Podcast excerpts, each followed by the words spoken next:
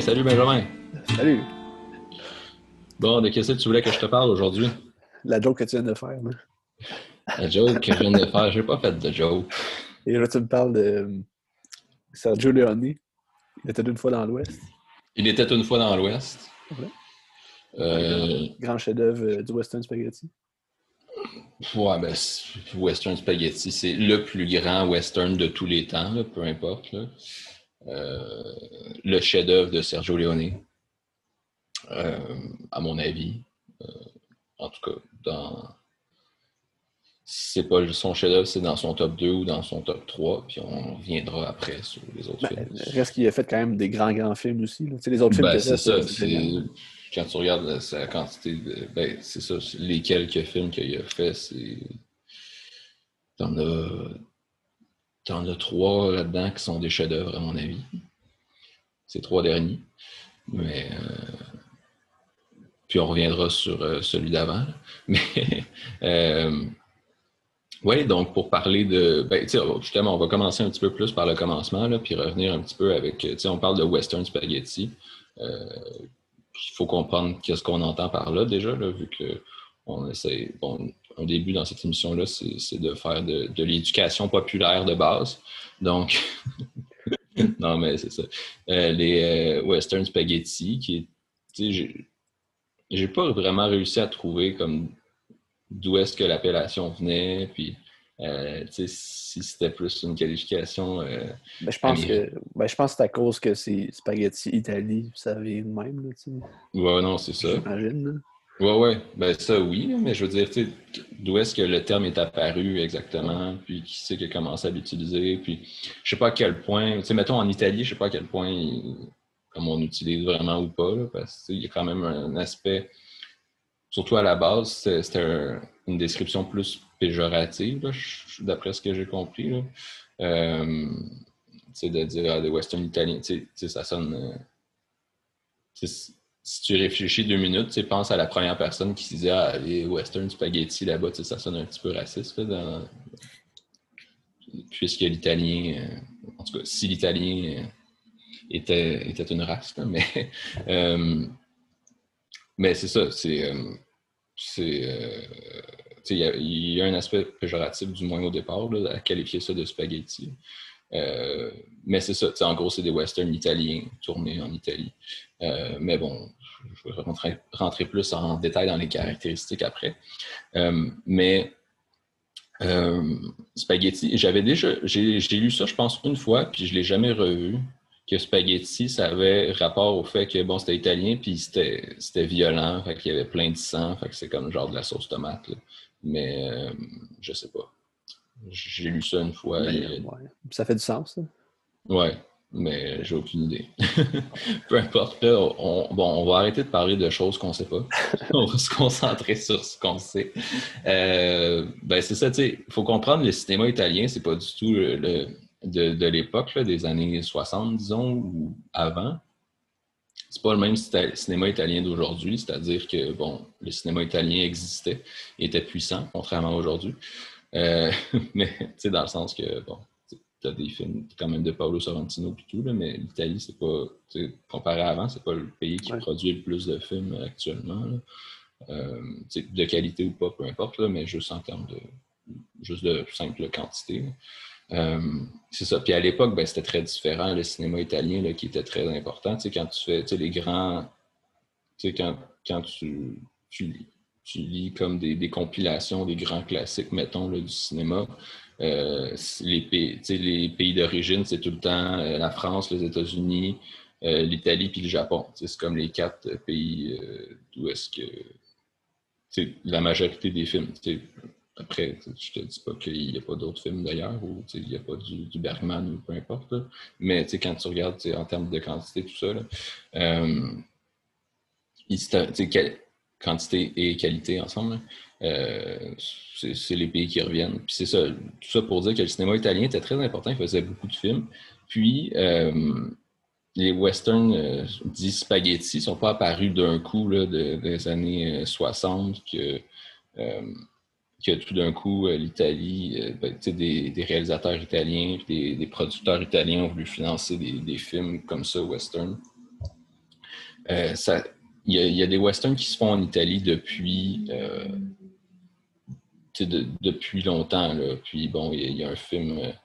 Ben, j'ai lu quelque part qu'il y avait des films des, années 10, puis, mais bon, j'en ai, j'ai retenu entre autres le Il Fanciullo del West, qui est sorti en 1943, qui est un, film en 1943, je n'avais même pas remarqué, en pleine, pleine Deuxième Guerre mondiale euh, mussolinienne, mais, euh, mais c'est ça. Mais c'est une époque, l'Italie produisait beaucoup de films, puis beaucoup de films pour euh, ben, des films qui se passaient aux États-Unis aussi, puis des films destinés au marché international, tout ça il y avait beaucoup de, de péplum dans les années 50, des, films euh, qui se passent en Antiquité, des grands films épiques comme on faisait à Hollywood. Ben, il y en avait en Italie aussi. Puis, euh, un exemple, ben, il y en a un que, quand, quand j'ai vu ça, comme ah oui, l'Italie faisait beaucoup de, de péplum, euh, j'ai tout de suite réalisé que, ah ben oui, j'en ai vu au moins, ben, au moins, j'en ai, je pense, juste vu un. Mais j'en ai vu un de ça il n'y a pas longtemps. Tu as Ulysse, un film, sur, ben, une adaptation de l'Odyssée d'Homère. Ulysse, euh, en 1954, c'est comme le plus grand film, le film le plus connu, le, plus de succès, qui est une adaptation de l'Odyssée. Ben, c'est ce film-là, c'est un film italien avec euh, Kirk Douglas qui fait ah Ulysse. Ouais, non, ben, c'était bon. Ben, c'était assez. Euh, adaptation assez fidèle au, à l'épopée d'origine. On dirait qu'il y a un clash entre les années 40, c'est le néoréalisme, puis tout de suite après ça, des gros films comme ça. C'est comme bizarre que c'est rapide. Ben, il y a souvent des circonstances économiques aussi là-dedans, puis c'est toute la guerre qui rentre en compte. Là, mais... Ouais, ouais. Mais c'est ça. Mais t'as aussi. Mais j'imagine que tu avais aussi différents films qui cohabitaient là, quand même à l'époque. Euh, même si, bon, je ne suis, pas un expert de la, filmographie euh, italienne entière de l'époque, mais euh, non, c'est ça.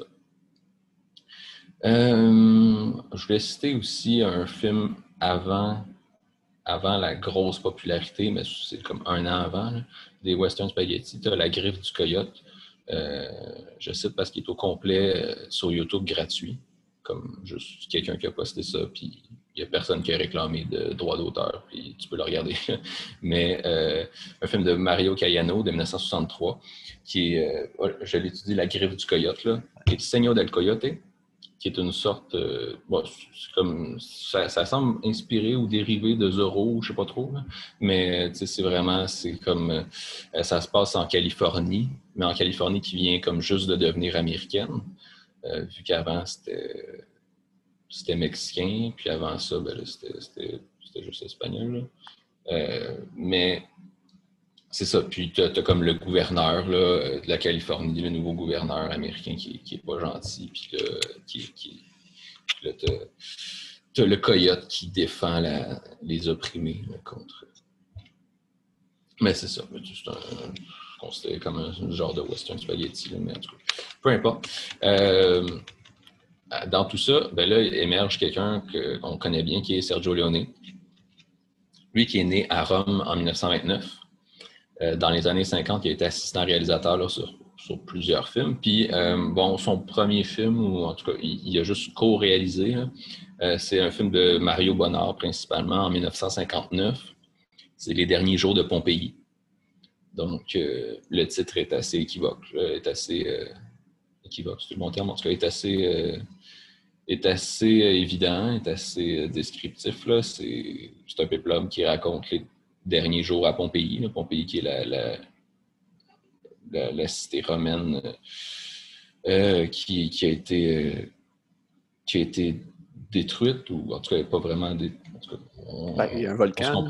Ben, c'est ça. Le Vésuve qui a, fait éruption, puis euh, tout le monde est mort là, puis la ville ben, ça, a disparu, là, si on veut, mais bon, une, des raisons pourquoi la ville est super célèbre, c'est parce que justement l'éruption a fait en sorte que ça a conservé tout, puis que tu, as les gens qui ont été comme momifiés en, cendres ou en lave, je sais pas trop comment, comment comment dire ça, là, scientifiquement, comment, comment est-ce qu'on décrit le, phénomène.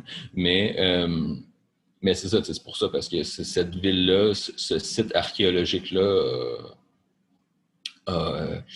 a, apporté beaucoup de connaissances sur comment les gens vivaient, je pense en 79 avant Jésus-Christ. dans, la, dans une société romaine à cette époque-là. Donc, euh, bon, c'est un petit aparté par rapport. Là. Mais euh, c'est ça, donc le, film qui parle des derniers jours à, les derniers jours à Pompéi. Bon, je ne l'ai pas vu. Mais euh, ensuite, son vrai, son vrai, entre guillemets, premier film qui est deux ans plus tard, en 1961, un autre péplum qui est Le Colosse de Rhodes.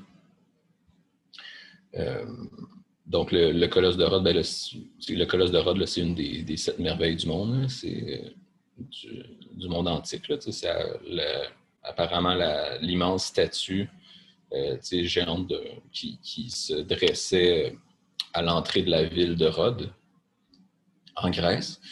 Euh, c'est ça, mais comme toutes les, les, merveilles du monde antique, euh, à part les pyramides, ben, ça n'existe plus. Fait qu'on ne sait pas exactement à quel point c'était gros, puis à quel point. On, représente souvent comme le, géant avec ses deux jambes écartées.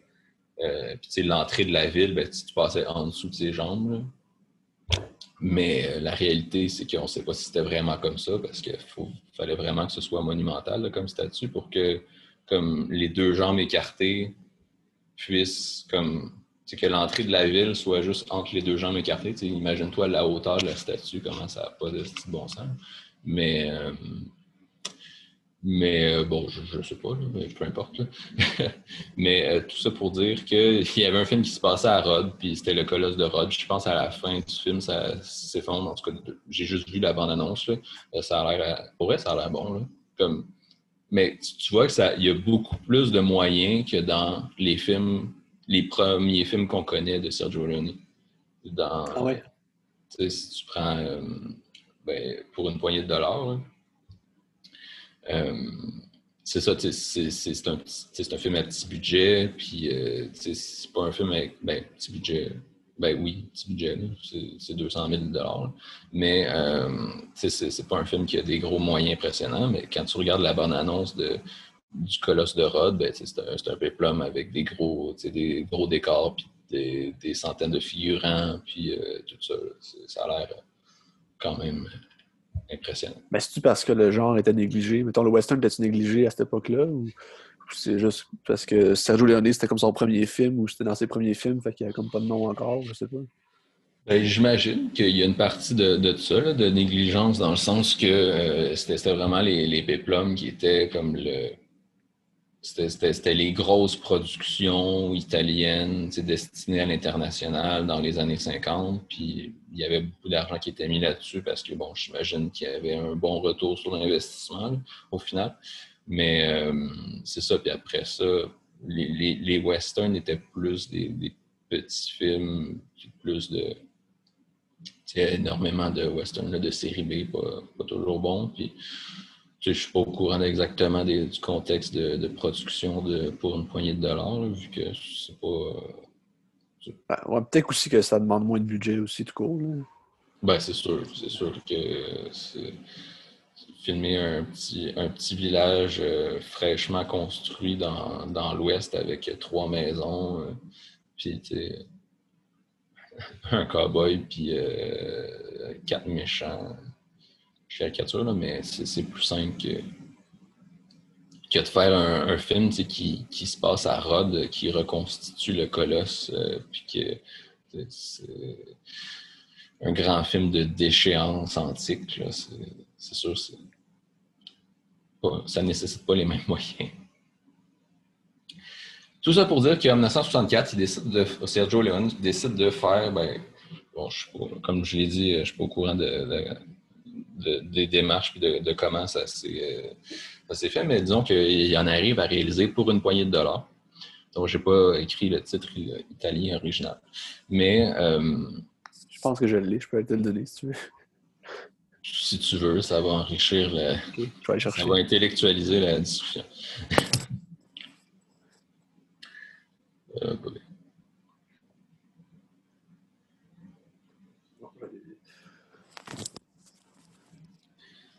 je l'ai pas finalement. Ah, ok. C'est juste. euh, Ouais, ouais, ben c'est ton, ton coffret là, de collection de Clint Eastwood. c'est juste en anglais. C'est ça qui arrive. C'est c'est dommage. Des fois, je trouve ça dommage de, de faire partie du marché intérieur nord-américain Ouais, ouais. avec nos, euh, avec nos DVD puis nos, nos Blu-ray américains. Mais, euh, ouais. Non, c'est ça, euh, pour, une, euh, pour une poignée de dollars, donc en 1964, euh, qui est bon l'histoire d'un homme solitaire qui se joue de la rivalité entre deux gangs dans une ville du Far West. C'est inspiré là, de Yojimbo, le garde du corps de Kurosawa, un film de 1961.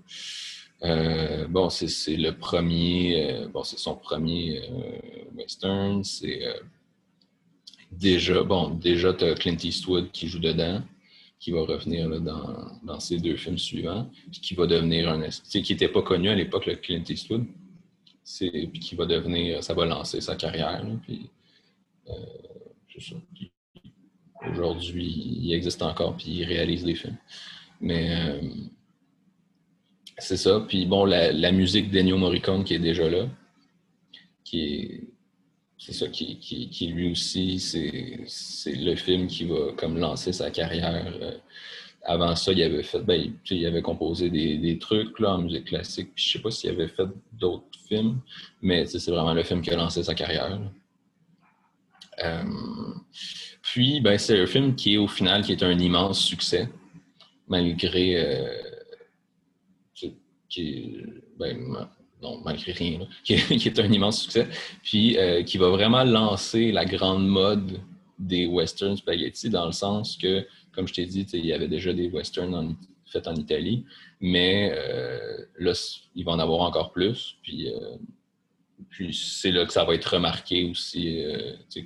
c'est à peu près à cette époque-là, j'imagine que le terme de western spaghetti va apparaître. là. Puis que le film va avoir un succès international, puis il va y avoir énormément de films qui sont évidemment pas tous de, de la même qualité. Euh, puis c'est ça, en gros. Si on, euh, si on parle un petit peu de tous ces films qui sortent, puis tout ça, il faut, faut se remettre dans le contexte. En 1964, la grande ère western à Hollywood s'est terminée. Les, les films de, de John Ford, puis euh, les grandes épopées de l'Ouest. Genre les années 40, quasiment, là, ça. Ouais. euh, Ben, c'est sûr. John Ford, il a fait genre 60 films, là, mais. euh, mettons, euh,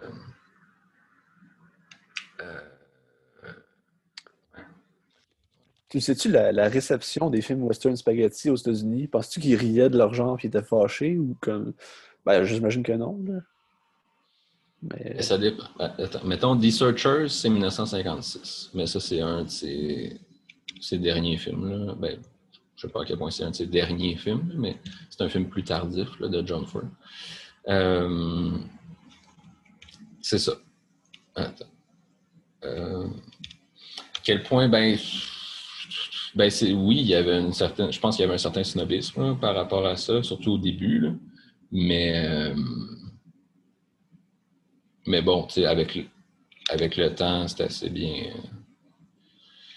C'est tellement bon, puis ça a vieilli tellement bien, puis c'est des classiques, fait que j'imagine qu'ils aiment ça aujourd'hui. Ben, c'est ça, c'est sûr. Puis après, mais c'est sûr que quand, quand pour une poignée de dollars est sorti, puis que les films d'après qui ont su, toutes les, mettons d'autres westerns de série B, plus random qui sont sortis après, euh, j'imagine qu'il y avait beaucoup de mépris par rapport à ça. Mais, euh, mais c'est un- une réputation qui s'est bâtie avec le temps. Après ça, de faire un vrai, une vraie revue de presse, d'essayer de comprendre euh, la réception de façon globale, euh, c'est un exercice que je n'ai pas fait. Mais, mais euh, ouais, non, je, je pense qu'il y avait quand même un certain snobisme, c'est sûr, au départ. Puis, mais de toute façon, même, à chaque fois que tu. Ben, après, ça dépend. Il y a des gens qui sont très, très que, qu'il y a quelque chose qui va sortir tout de suite, ça, rivalise, euh, ça peut nécessairement rivaliser avec tout ce qu'il y a eu avant, mais c'est sûr, je pense que la majorité des, gens, globalement, quand tu penses aux grands classiques, mettons, du cinéma ou d'un certain genre ou pas, là, mais euh, tu les mets sur un piédestal, puis clairement, quand tu as quelque chose de nouveau qui sort, même si tu trouves ça bien bon, n'as pas le réflexe de dire que ah, c'est même euh, ah, c'est meilleur que, que, les grands classiques. je veux dire, ça, ça, prend du recul, je pense, avant d'établir ça. Mais, euh, mais peu importe. mais euh, c'est ça, comme je disais, c'est l'ère western est un petit peu terminé, du moins la grandeur. il y a toujours eu des westerns, puis il y en a encore aujourd'hui, si on veut. Mais, mais c'est ça, la, grande époque est un petit peu finie. Puis euh, les, les, westerns italiens qui sortent à ce moment-là, ils redéfinissent le genre. Bon, déjà, euh, bah, c'est tous des. Ben, au début, puis les, ceux qui sortent en parallèle des films de Léoné, mettons, c'est beaucoup des films de, à petit budget. Puis bon, euh, comme je l'ai dit tantôt, pour une poignée de dollars, a coûté environ 200 000 dollars. Essayons de retenir ce nombre, il va être important plus tard. Euh, mais euh, c'est aussi des films où tu as une sorte de démythification de la grande histoire western manichéenne. quand tu regardes les, bon, les, les films classiques hollywoodiens, c'est beaucoup des, des grands combats du bien contre le mal.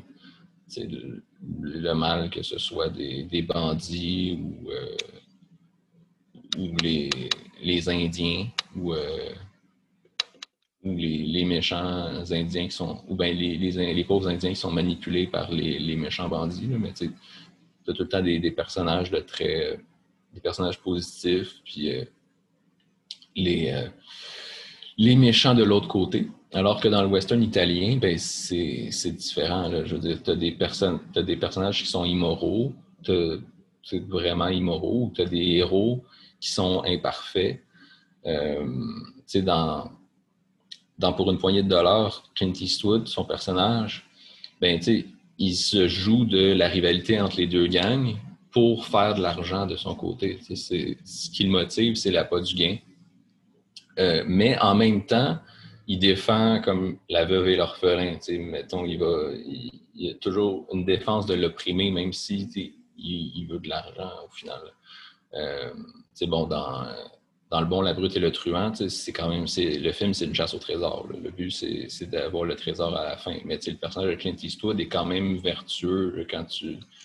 Euh, sur, à, à, certains moments, même si, bon, ça fait longtemps que je ne l'ai pas vu. tu peux en ben, parler par toi-même. je l'ai vu il y a deux semaines, je pense.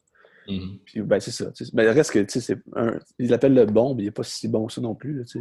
Mm-hmm. Il est là pour crosser les gens, puis euh, ça peut... il joue pour sa, propre personne, mettons. Mais c'est ça, tu sais, le, pauvre puritain qui, américain qui, qui regarde ça dans, dans le but d'y voir un code de conduite morale, ben là, il est déboussolé complètement. Mais, euh, mais c'est ça, c'est aussi des films qui, sont violents, comparé à plus des westerns classiques. Tu as beaucoup de fusillades, tu as beaucoup de morts, euh, les blessures sont apparentes.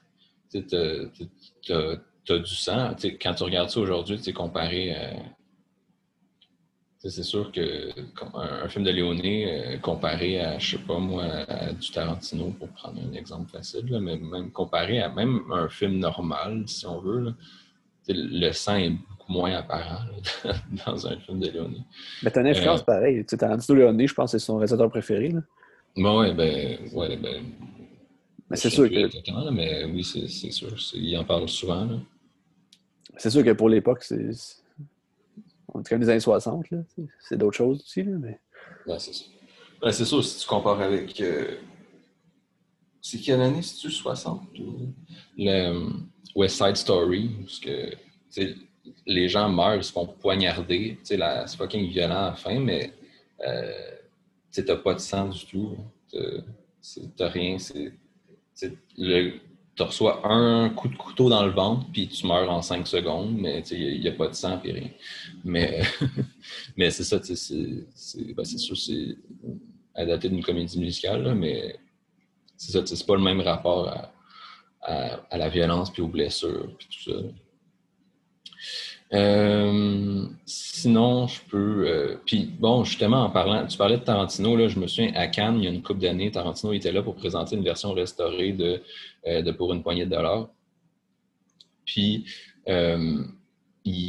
c'est ça, ben, je le cite juste parce qu'il a dit ça, mais ça, vaut ce que ça vaut, là, mais que pour lui, c'était comme le c'est comme le premier film d'action moderne tel qu'il le connaît.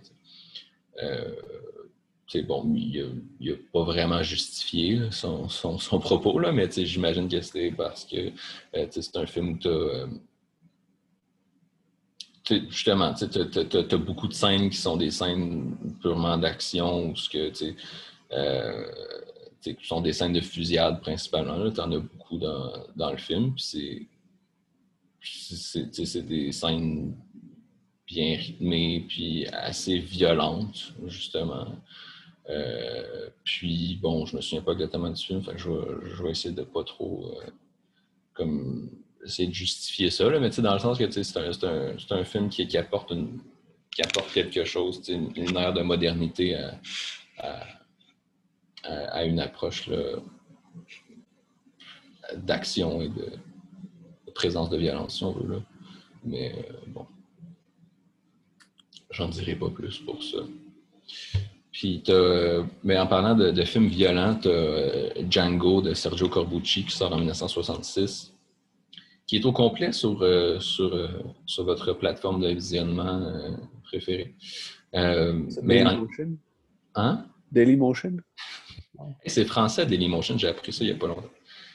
Mais, euh, ouais, non, ça. Je pense que Dailymotion, ils ont genre. Ils ont le même lecteur depuis 15 ans, ils ne l'ont jamais mis à jour. Puis, ça fonctionnait il y a 15 ans, c'est de l'estimable aujourd'hui. Mais. Mais, euh, non, c'est ça. Mais, tu sais, il est en complet en italien. Euh, mais c'est ça, ça, pour le coup, c'est vraiment très violent. Puis, euh, puis bon, c'est ça, le personnage de Django qui, est devenu, qui a été réutilisé dans plein d'autres films, euh, qui est non officiel. Puis euh, le réalisateur lui-même a fait une suite, je pense, genre 30 ans plus tard. Puis euh, bon, puis évidemment Django Unchained de, Tarantino encore, plus récemment. Que, dont je ne suis pas extrêmement fan, mais peut-être que si je voyais le, Django original, je comprendrais plus la démarche. Mais euh, bon, c'est ça. Sinon, pour euh, c'est ça, les westerns euh, italiens sont surtout filmés en Espagne. surtout ben, pour les extérieurs, mais c'est sûr, en intérieur, tu as la Cinecita, la, cité du cinéma à Rome, là, qui, peut être. Ben, c'est un méga studio, je pense, mondialement. C'est dans les meilleurs. Là, fait ouais, À l'époque encore plus. Euh, puis c'est ça, c'est bon. En, extérieur, c'est en Espagne. Euh, parce que, ben, principalement, euh, parce que, bon, c'est sûr, c'est plus proche que les États-Unis, puis c'est moins cher de tourner là-bas. Puis, puis ça, le, les paysages ressemblent aux paysages de, l'Ouest sauvage américain. Puis d'ailleurs, quand, bon, je pense que c'est la troisième fois que, que je parle d'un de mes voyages en Europe ici. Euh, c'est drôle, parce que j'en ai juste fait deux. Mais euh, quand, quand je suis allé en Espagne, euh, puis que ce soit en train pour aller jusqu'à Alicante ou, ou quand on se promenait comme en, voiture, comme dans. J'ai l'impression de traverser un petit peu le désert, mais c'est ça, c'est. Je, comme je regardais autour de moi, puis je me sentais comme dans un, western, comme c'est vraiment du paysage ça rappelait. Tu disais, OK, c'est vraiment. C'est dans ce genre de paysage-là que, les films ont été tournés. Euh, même si je n'étais pas en Andalousie, je n'étais pas exactement dans la région, là, mais c'est plus.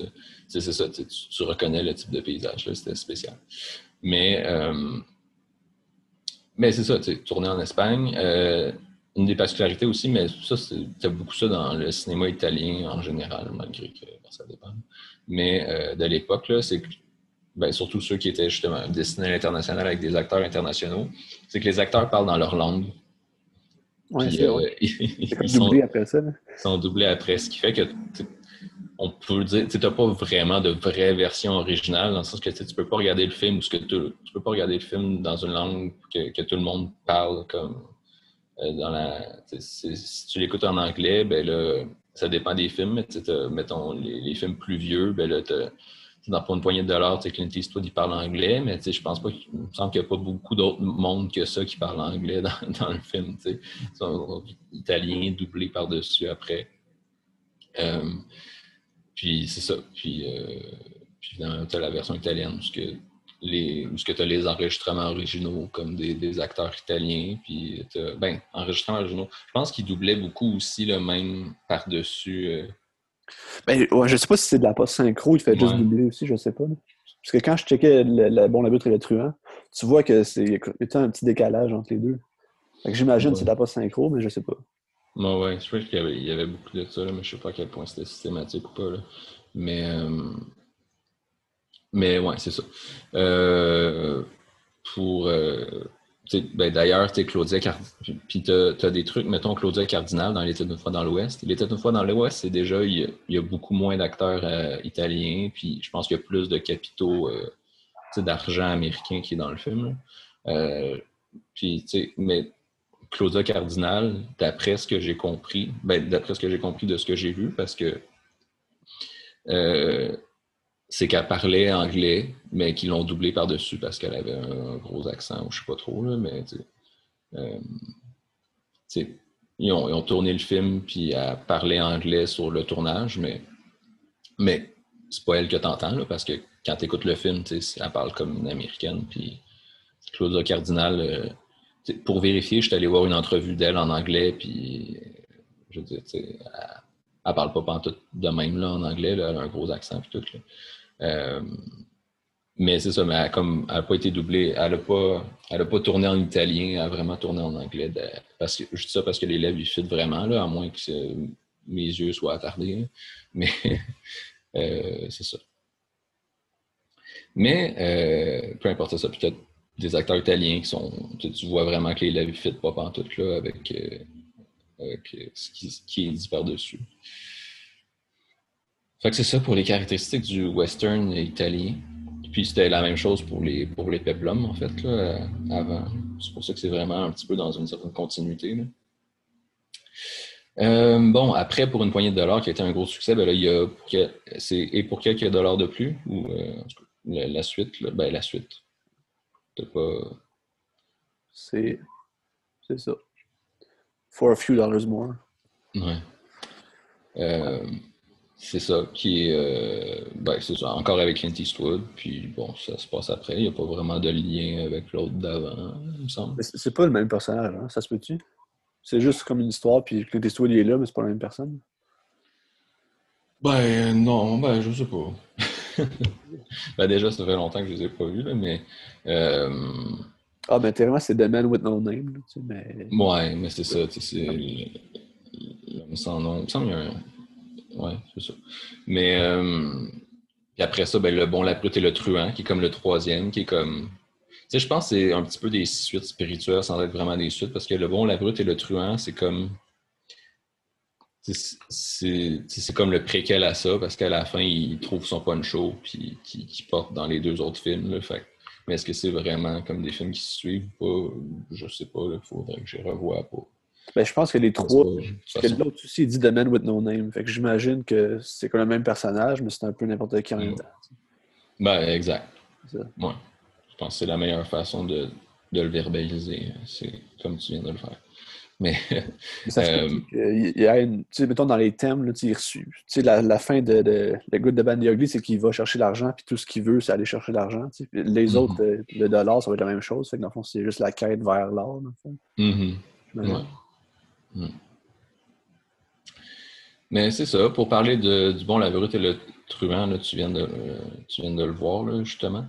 Euh, ce film-là est vraiment adulé. Là, quand tu regardes. Euh, quand tu regardes les notes, je pense sur, euh, sur IMDb ou les notes euh, publiques sur Halluciné ou des affaires de même, euh, il est considéré comme meilleur encore qu'il était une fois dans l'Ouest.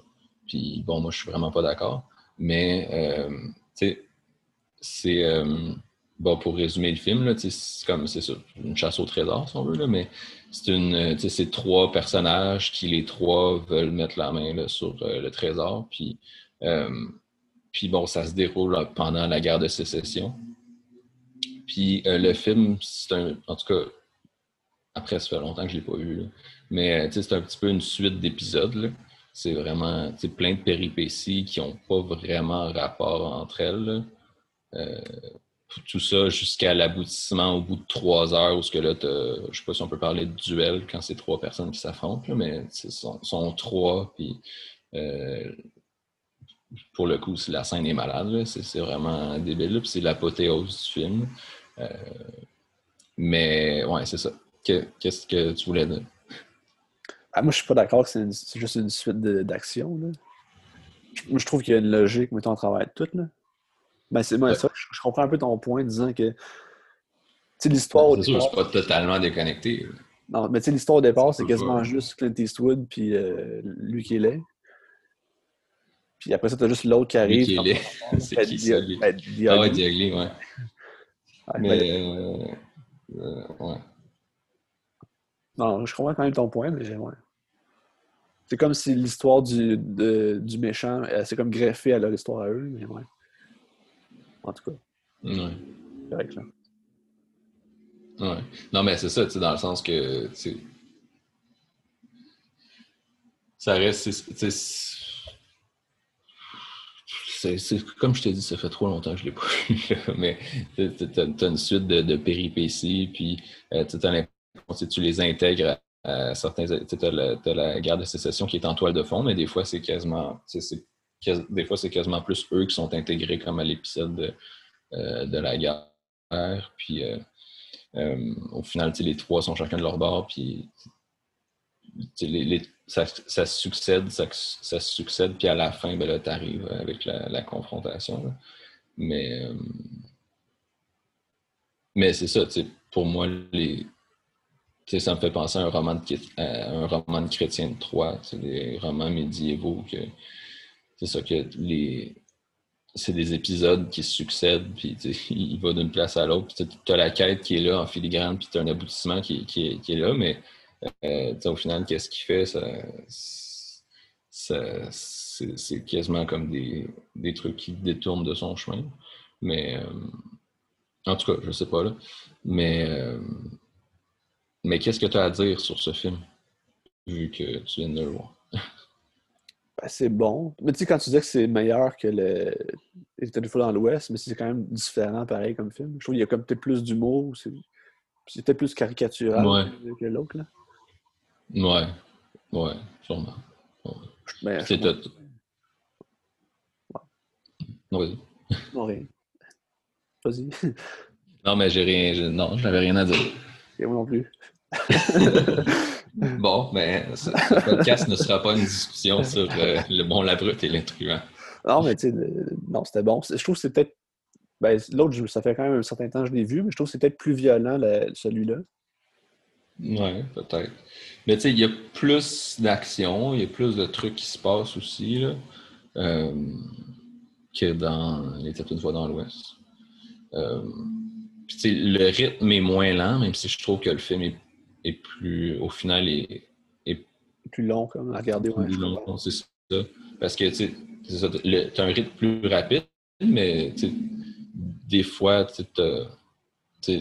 justement, le fait qu'on d'une situation à une autre, puis que tu comme des nouveaux enjeux qui débarquent, comme le temps d'une scène, euh, ça fait que par moment, tu es déboussolé, puis tu n'es pas nécessairement attaché à ce qui se passe. Puis euh, c'est pour ça que là, faut que tu. OK, bon, c'est quoi, c'est quoi ça encore? Puis là, c'est plus euh, difficile de s'engager, puis ça paraît plus long que dans Il était une fois dans l'Ouest, que tu as la même histoire qui se suit du début à la fin, que même si le rythme est lent dans le sens que ça se déploie lentement, puis, juste. C'est juste lent, comme littéralement, dans le sens que les scènes sont.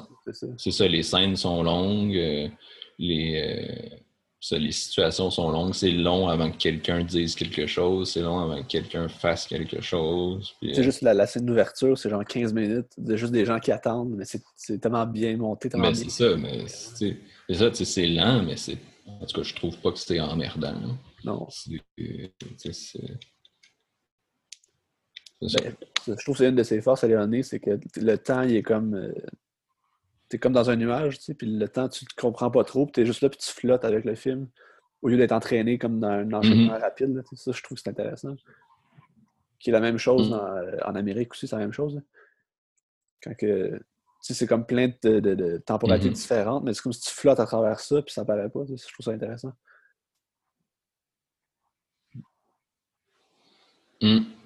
Ouais, ouais, ouais. Non, exact, là. Puis, euh, ouais. J'ai pas grand chose à ajouter par rapport à ça. À part commencer à parler de euh, Il était une fois dans l'Ouest, sorti en 1968. Donc, euh, c'est quoi? C'est euh, deux ans ou un an après, il est, après Le Bon, la Brute et le Truand? 66, C'est 67 ou 66? 66. Ça marche-tu? C'est ça, deux ans. Euh, On est-tu bugué? ben, je t'entends, mais je te vois plus. OK, Ah, ça bon. marche. 66. Euh, ben, 66. Ouais. Ouais, il y a- ben, c'est ça. De 64 à 68, il a quand même fait euh, quatre films. Ce qui est, ce qui est énorme. Ah, surtout en plus, tu sais, les deux derniers, c'est des gros, gros, deux, films. deux là. films sont considérés comme des chefs-d'œuvre. Ah, puis c'est des gros projets aussi, c'est pas des petits films. euh, Mhm, ben, c'est ça. tu sais. Donc, il était une fois dans l'Ouest. On en vient à notre sujet euh, principal, euh, qui est donc sorti en 1968. Donc, c'est-à-dire, là, au final, on rappelle que pour une poignée de dollars, il est sorti en 64. Donc là, c'est le quatrième film depuis 1964. C'est quand même impressionnant, là, surtout que euh, tu les, les deux derniers, là, euh, Le Bon, la Brute et le Truand, puis Il était une fois dans l'Ouest, c'est assez. euh, c'est des films euh, à grand déploiement, là, comme, comme tu disais. C'est massif. Ouais, c'est ça. Tu sais, dans, dans, si t'as des scènes de bataille dans Le Bon, la Brute et le Truand, t'as, t'as une scène où ils font exploser un pont, puis bon, tout Ben, c'est toute la scène de la guerre d'indépendance, euh, pas d'indépendance, de la guerre de sécession à un moment donné, là, où ils se battent contre les, les ségrégationnistes, là, c'est là. Ouais, c'est ça, c'est à ça que, que je pensais. Là. Ouais. Euh, c'est c'est c'est pas. C'est. euh, c'est c'est impressionnant là, de se dire qu'il a fait euh, autant de films, en- puis aussi impressionnant en peu de temps. Ah, il devait être fatigué. Hum, hum, hum, hum. Comme euh, George Lucas après euh, le premier Star Wars. Puis, euh, non, mais c'est ça. Puis bon, tantôt, j'ai été demandé de retenir le nombre, le budget de, 200 000. de pour une poignée de dollars, 200 000. Ben, déjà, pour l'anecdote, je pense que c'est le montant du, du trésor dans Le Bon, la Brute et le Truand, ça se peut-tu? Donc, j'avais déjà vu ça. Je me souviens pas. Mais, mais bon, ça, c'est pas vraiment important. Là. Mais pourquoi je disais ça, c'est que euh, les Tottenham dans l'Ouest, ben, c'est juste quatre ans plus tard. Donc, euh, l'inflation, on s'entend que non, là, il n'y en a pas. là.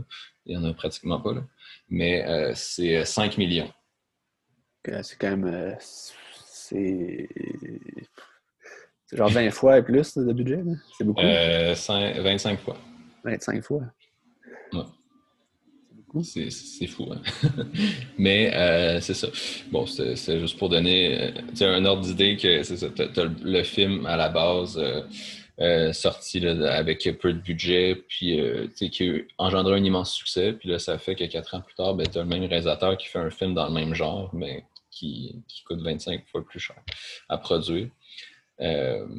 Donc, c'est ça. Mais c'est un film qui Ça m'a surpris. Euh, je, je, je, je- je le savais pas, là, en, en voyant le générique d'ouverture, que scénario de Sergio Leone et, euh, et euh, Bertolucci, qui est euh, bon, le réalisateur du dernier Tango à Paris, puis euh, avec Marlon Brando, puis euh, Le dernier empereur. le dernier Empereur, qui est vraiment excellent, là, je vous le conseille. Euh, film sur le, le dernier empereur de Chine, euh, Puyi, qui est devenu après l'empereur du Manchukuo, sous euh, l'égide du, du Japon. Puis bon, tu suis un petit peu sa vie, là, c'est, fascinant.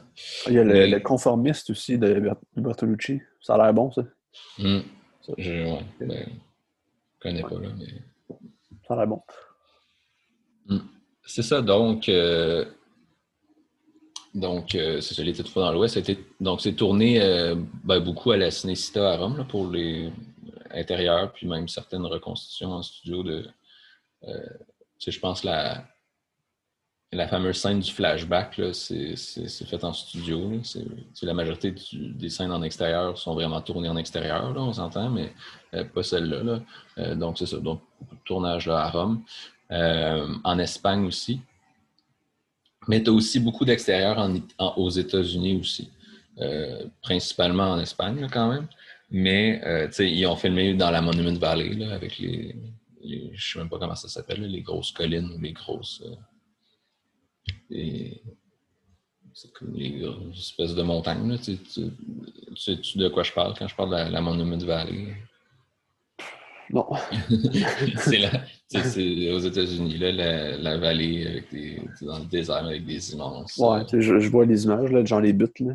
Ouais, c'est ça, des buttes. C'est peut-être un terme plus approprié, là, mais c'est ça. Euh, euh, donc, c'est ça, ça a été tourné en partie là-bas. Euh, en partie en Utah aussi, je pense, là, mais c'est ça, beaucoup en Espagne. C'est un film qui parle de la conquête de l'Ouest, comme vraiment c'est son sujet. ça parle du monde qui change. Ça parle du, fameux, quand on parle du Far West, un, monde sauvage avec des hommes sans foi ni loi qui sont là-bas, avec des bandits qui, qui, qui, qui font régner qui, font, c'est sûr que c'est eux qui font la loi, l'espèce de fameux mythe du Far West. Euh, ben c'est ça, ce monde-là qui laisse sa place à quelque chose de plus ordonné, puis euh, euh, bon, marqué matériellement par le chemin de fer qui arrive, puis c'est ça, toute l'idée de la civilisation qui arrive, puis le progrès, c'est très, c'est très, c'est du vocabulaire qui fait vraiment partie du mythe typique de la conquête de l'Ouest c'est les terres sauvages qui, ne le sont plus. Euh, au final, c'est ça. C'est vraiment le film parle du mythe de l'Ouest dans, dans, son essence même. C'est vraiment, c'est comme le sujet du film, c'est tout ce qui, c'est ce qui motive tout le film. Euh, bon, je sais que bon, ben là, bon, on en parlait hier, puis finalement, je pense qu'on n'aura pas une grosse discussion là-dessus, mais je sais que Sergio euh, Leone parle parlait de ce film-là comme d'un ballet des morts. Euh, c'est quoi le ballet des morts? Ben, écoute. Le ballet, genre la danse, là? Ouais, ouais, mais tu sais, comme dans le sens que les personnages. Tu sais, tous les personnages, c'est comme des. Tu sais, as, les personnages qui sont très marqués, puis que c'est un petit peu. Tu sais, c'est tous des. Tu sais, les morts, parce qu'ils sont comme. C'est des personnages qui sont voués à disparaître. Euh, après, je ne suis pas un expert de ce que c'est un, ballet des morts exactement. Mais euh, peu importe, là, je sais pas si à quel point. Peu importe pour ça. Mais euh, dans le sens que c'est ça. Pour moi, tu sais, entre autres, ce qui fait ce qui fait entre autres que le film est un chef-d'œuvre, c'est vraiment toute la force des personnages, euh, de leur histoire puis de leur destin. Euh, le fait que l'histoire se révèle vraiment peu à peu, qu'on découvre graduellement les personnages, puis on découvre leur destin tragique. Euh, justement, quand on parlait par rapport au bon, la brute et le truand, qui était plus une, suite de péripéties puis d'épisodes euh, qui, font intervenir, qui n'ont pas nécessairement rapport entre eux, puis les personnages ils font plus vivre puis subir comme l'action, comme se retrouver au milieu de quelque chose que de vraiment quelque chose qui les concerne pour vrai. Contrairement à Il était une fois dans l'Ouest, où là, c'est vraiment centré sur les personnages, puis ce qu'ils vivent, puis euh, euh, tout ça. Puis justement, on va faire un petit peu un, tour par les personnages. Pour, euh, donc, il y a le personnage que, ben, après, c'est un petit peu le personnage que tu assumes que c'est le personnage principal, mais en fait, ce n'est pas vraiment. C'est euh, ben, celui qu'on on va l'appeler Harmonica. Parce Clint Eastwood. Ben, ah non, c'est pas Clint Eastwood, c'est. Euh, Charles Bronson. Ah, c'est vrai, c'est vrai. mais, mais, mais c'est son. Il ressemble. Son personnage, c'est un petit peu. C'est très, très analogue euh, au personnage de Clint Eastwood dans, dans, la trilogie précédente. Mais c'est ça. Puis bon, Harmonica, mais il n'y a, pas de nom. On ne dit jamais son nom. C'est Cheyenne. C'est un autre personnage qui l'appelle Harmonica. C'est le seul qui l'appelle de même, en fait. Là. de ce que je il me semble que c'est le seul. C'est vraiment ça, comme on dit, un héros placide là, à, la, à la Clint Eastwood, là, que c'est. qu'il a ses objectifs, mais qu'on. Ses, motivations personnelles, mais qui est aussi. Euh, mais qui, qui, qui, est mystérieux, qui a toute une aura de mystère qui l'entoure, puis euh, qui est très. Euh, mais qui est aussi vertueux, qui va aider la veuve et l'orphelin, puis dans ce cas-ci, la veuve littéralement. C'est héros solitaire western, puis avec euh, qui, un personnage qu'on reconnaît vraiment typiquement avec c'est parce que bon, il joue de l'harmonica, puis il joue l'un des thèmes principaux du film sur son le thème principal à l'harmonica. c'est ça on dirait que les personnages ont plus de profondeur aussi dans ce film-là. Ils sont comme tout avec leur histoire quand ils étaient jeunes, ça fait comme ça, c'est plus intéressant aussi. Mm Ouais, non, c'est ça. C'est comme c'est vraiment un, héros qui euh, il se dévoile au fur et à mesure. On, on apprend comme euh, on apprend d'où est-ce qu'il. Ben, on n'apprend pas tout lui, on apprend comme une chose sur son passé, si on veut. Mais on, on, laisse entrevoir là, c'est. Euh, c'est ça, son passé, ses motivations, pourquoi est-ce qu'il fait ce qu'il fait depuis le début du film, puis, euh, tout ça. Là. Puis un petit peu, c'est ça. Parce que les personnages restent très typés, puis c'est comme des espèces d'archétypes, mais des archétypes comme sublimés. Je sais pas comment expliquer ça. Je suis pas un, grand penseur de, la caractérisation de personnages, mais euh, non, c'est c'est vraiment c'est travaillé. Euh, tu as Cheyenne, qui est joué par euh, Jason Robards, qui est un, un petit peu comme le truand sympathique, l'espèce de bandit euh, repentant au cœur tendre. ça va être le, premier. C'est drôle parce que la première fois que tu. Le, personnage apparaît de plus en plus sympathique plus le film avance. C'est la première fois que tu le voyais plus menaçant. Puis euh, à la fin, ben, c'est ça, tu es, triste. Euh, tu es presque triste, même si c'est un petit peu pathétique sa fin. Mais, euh, mais c'est ça, c'est ça, justement. Là, tu le trouves un petit peu. personnage qui est de plus en plus sympathique. Puis pour, pour illustrer ça aussi, tu as toute son approche avec le personnage de Jill, qui est le personnage de Claudia Cardinal c'est ça. Que la première fois qu'ils se rencontrent, tu as l'impression qu'il va la violer, puis que il y a une attitude un petit peu menaçante. Puis finalement, ben, de tous les autres de tous les personnages, c'est celui qui va le moins genre avoir de rapprochement euh, avec elle, puis qui va être le, moins menaçant, si on veut. Là, puis en tout cas, c'est ça. Puis, la dernière fois que tu les vois les deux, là, tu, ça, leur relation a complètement changé par rapport à la première fois que tu les as vus, que tu avais comme la menace qui planait dans l'air. Puis à la fin, finalement, les deux, tu as l'impression que, que c'est ça, que tu as une espèce d'entente de. Je sais pas comment dire là, mais une espèce de, de, de partage de destin entre les deux personnages. Euh, c'est ça. Puis ces personnages-là, ces trois personnages-là, c'est comme tous, quand on parlait de ballet des morts, c'est tous des personnages qui sont condamnés à disparaître dans le nouveau monde qui s'installe. C'est justement le. Attends, j'ai même pas parlé. OK, il me semble aussi que j'en avais oublié Les trois personnages, j'ai juste parlé de deux. J'ai pas parlé de Frank. Henry Fonda. Henry Fonda, qui est, euh, tu sais, qui lui, ben, justement, c'est, lui, c'est, contrairement à Cheyenne, qui est le truand sympathique, ben, lui, c'est le truand pas sympathique. C'est c'est le bandit de l'Ouest le typique. C'est le méchant qui, qui, règle tout en tuant tout le monde, puis euh, euh, qui a le pouvoir par l'arme, puis euh, par la violence. Puis, puis tout au long du film, tu vois qu'il perd de plus en plus de pouvoir puis de prestance. La, quand tu le vois au début, ben là, c'est quand il. quand il je ne sais pas à quel point j'ai envie de dire ce qui se passe dans le film ou pas, là, mais tu sais, quand, le, le, quand il va à la maison de, de, à, la ferme McBain. puis, euh, bon, le, massacre initial du, film, si on veut. Euh, c'est ça. Là, il apparaît évidemment tout puissant. Puis au fil du temps, ben là, tu le vois comme être confronté à d'autres personnages qui, qui, vont. Ou à chaque fois, tu as l'impression qu'il est diminué de plus en plus.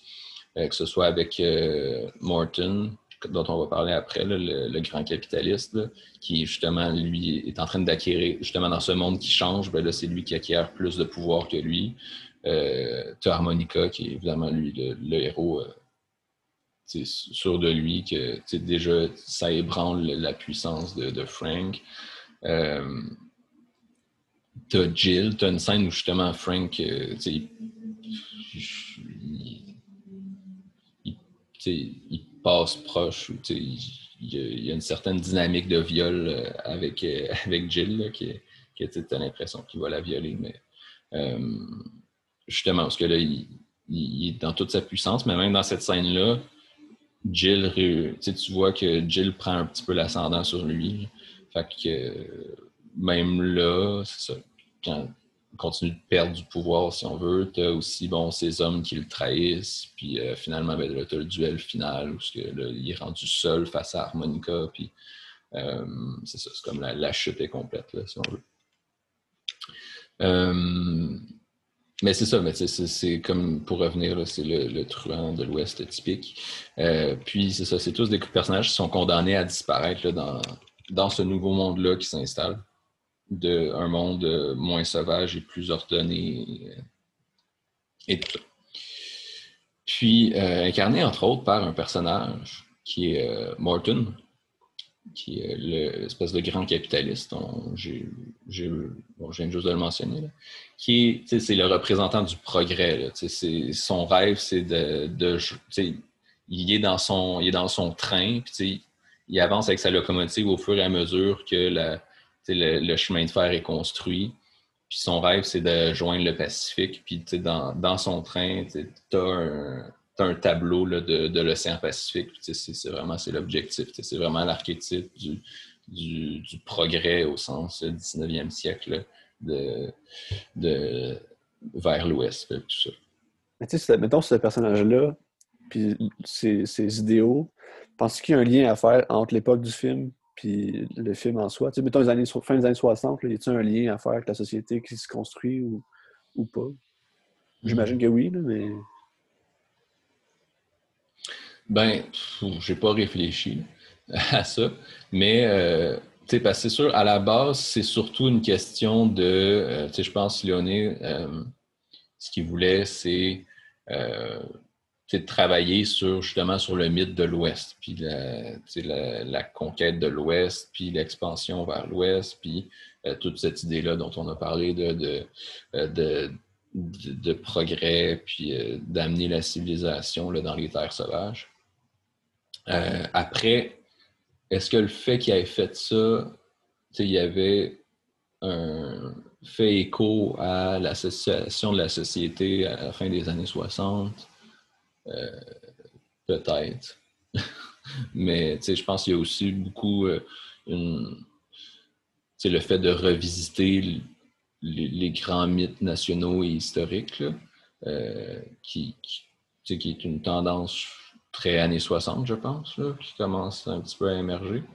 fait que ça, mais après ça, de vraiment parler société des années 60, puis d'évolution, puis de, il euh, faudrait que j'y réfléchisse plus longtemps, mais s'il y a lien, je pense que c'est plus inconscient que vraiment réfléchi de la part du réalisateur, à mon avis. Euh, ça ce que tu en penses. Ben, en même temps, tu es, quand même le fruit de. Tu absorbes un peu ce qu'il y a autour de toi. Ben, c'est ça. Exact. C'est ça que dis Ouais. Ben, ça fait du sens. Ouais. Euh, c'est ça. Sinon, ben, le personnage de, Morton, justement, qui est le grand capitaliste, euh, représentant du progrès, bon, comme je disais. Euh, puis, tu sais, justement, là, tu avais Frank qui était le grand méchant, puis qui se servait de, tu sais, que son arme, ben, c'est son, revolver. Ben là, tu as lui que euh, l'argent, c'est son arme. Puis, justement, lui et Frank sont associés. Les deux veulent, veulent acquérir la ferme la ferme McBain. Mais tu as, une scène, justement, des, je pense que c'est la première scène où tu le vois d'ailleurs, où que. Euh, c'est pas des trucs qui sont subtils, c'est quand même relativement insistant dans le sens que tu as vraiment la discussion entre les deux, où est-ce que. Euh, mettons, euh, les deux parlent, puis il y a un petit peu de tension dans la discussion. Puis là, euh, Morton ouvre son tiroir. Fait que là, Frank il sort son gun parce qu'il pense que Morton il va sortir son gun, mais qu'est-ce qu'il y a dans le tiroir? Il y a des liasses d'argent. Fait que la, la, symbolique est, assez, euh, assez évidente. Là. Mais, euh, mais c'est ça. Puis, tu as aussi, à un moment donné, Frank il s'assoit à la chaise de, de Morton. Puis il dit qu'il se sent genre il parle à Morton puis il dit qu'il se sent vraiment plus puissant, genre, comme pour établir que c'est Morton comme avec son argent qui est l'homme le plus puissant. Euh, puis, ça, c'est encore plus appuyé par, par le fait que ce personnage-là, il est infirme, il, euh, il marche en béquille, puis euh, il, a un, il, a un, collet cervical, il y a comme une maladie de dégénérescence des os. Puis euh, c'est ça, fait que là, son, son, corps se défait un petit peu.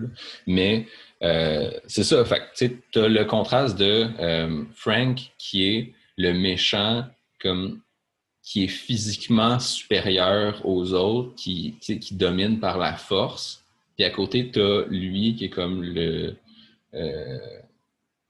le nouveau, ben, nouveau type d'homme, dans, on s'entend que la puissance par l'argent, ça a toujours existé, mais dans le sens dans, l'Ouest américain, de, la terre sauvage qui est conquise par, par, euh, par, le monde civilisé. Euh, j'ai mis des guillemets pour ceux qui, qui écoutent. mais euh, par c'est ça. Donc, tu as, lui qui est ben justement, c'est physiquement, il n'y a aucune force, puis il peut dominer absolument personne d'un point de vue physique.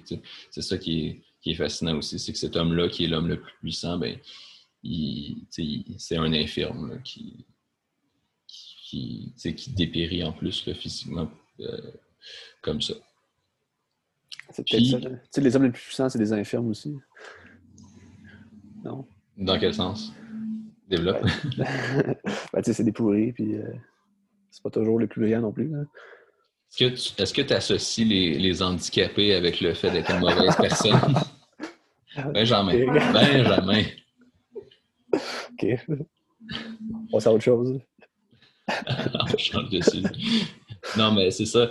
Mais euh, c'est drôle parce que, euh, bon, euh, bon, bon c'est pas un spoil, tout le monde meurt ou quasiment dans le film, mais il meurt à la fin. Là. Puis, tu sais, tu as, un petit peu une impression de. Puis, ben, c'est pas Frank qui le tue, c'est les hommes de Cheyenne, mais Frank le laisse mourir, genre. Euh, puis il l'achève pas parce que ça sert à rien, parce qu'il va mourir anyway. Puis comme là, c'est une scène où justement Frank a vraiment comme le pouvoir sur lui. Mais euh, bon, je sais pas si on peut dire que ben, au final, euh, le, total contrôle capitaliste n'était pas nécessairement arrivé à, ce moment-là. Mais euh, c'est ça, mais je me souviens plus c'est quel personnage qui le dit, mais tu as quelqu'un qui dit que ah, mais même après Morton, il va en avoir d'autres. Fait que le personnage de Morton meurt, mais c'est pas le dernier. Puis, euh, puis là, je me suis amusé, j'ai ben, noté dans mes notes euh, Ah ben c'est pas le dernier, on peut penser. Juste vu qu'on est dans la question des mythes, puis dans, on parle du cinéma plus que, d'une vraie réalité. Euh, je pense à, Daniel Plainview, qui est le personnage principal de There Will Be Blood, qui,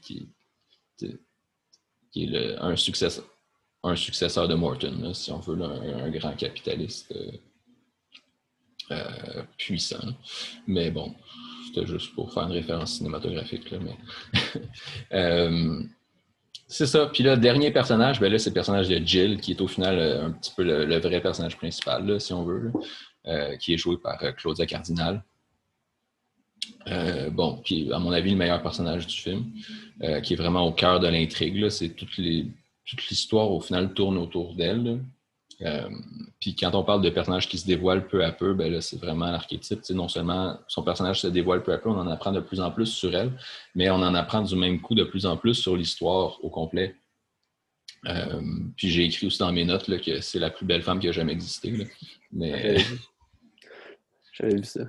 Mais non, mais elle est vraiment belle. Elle est magnifique. Là.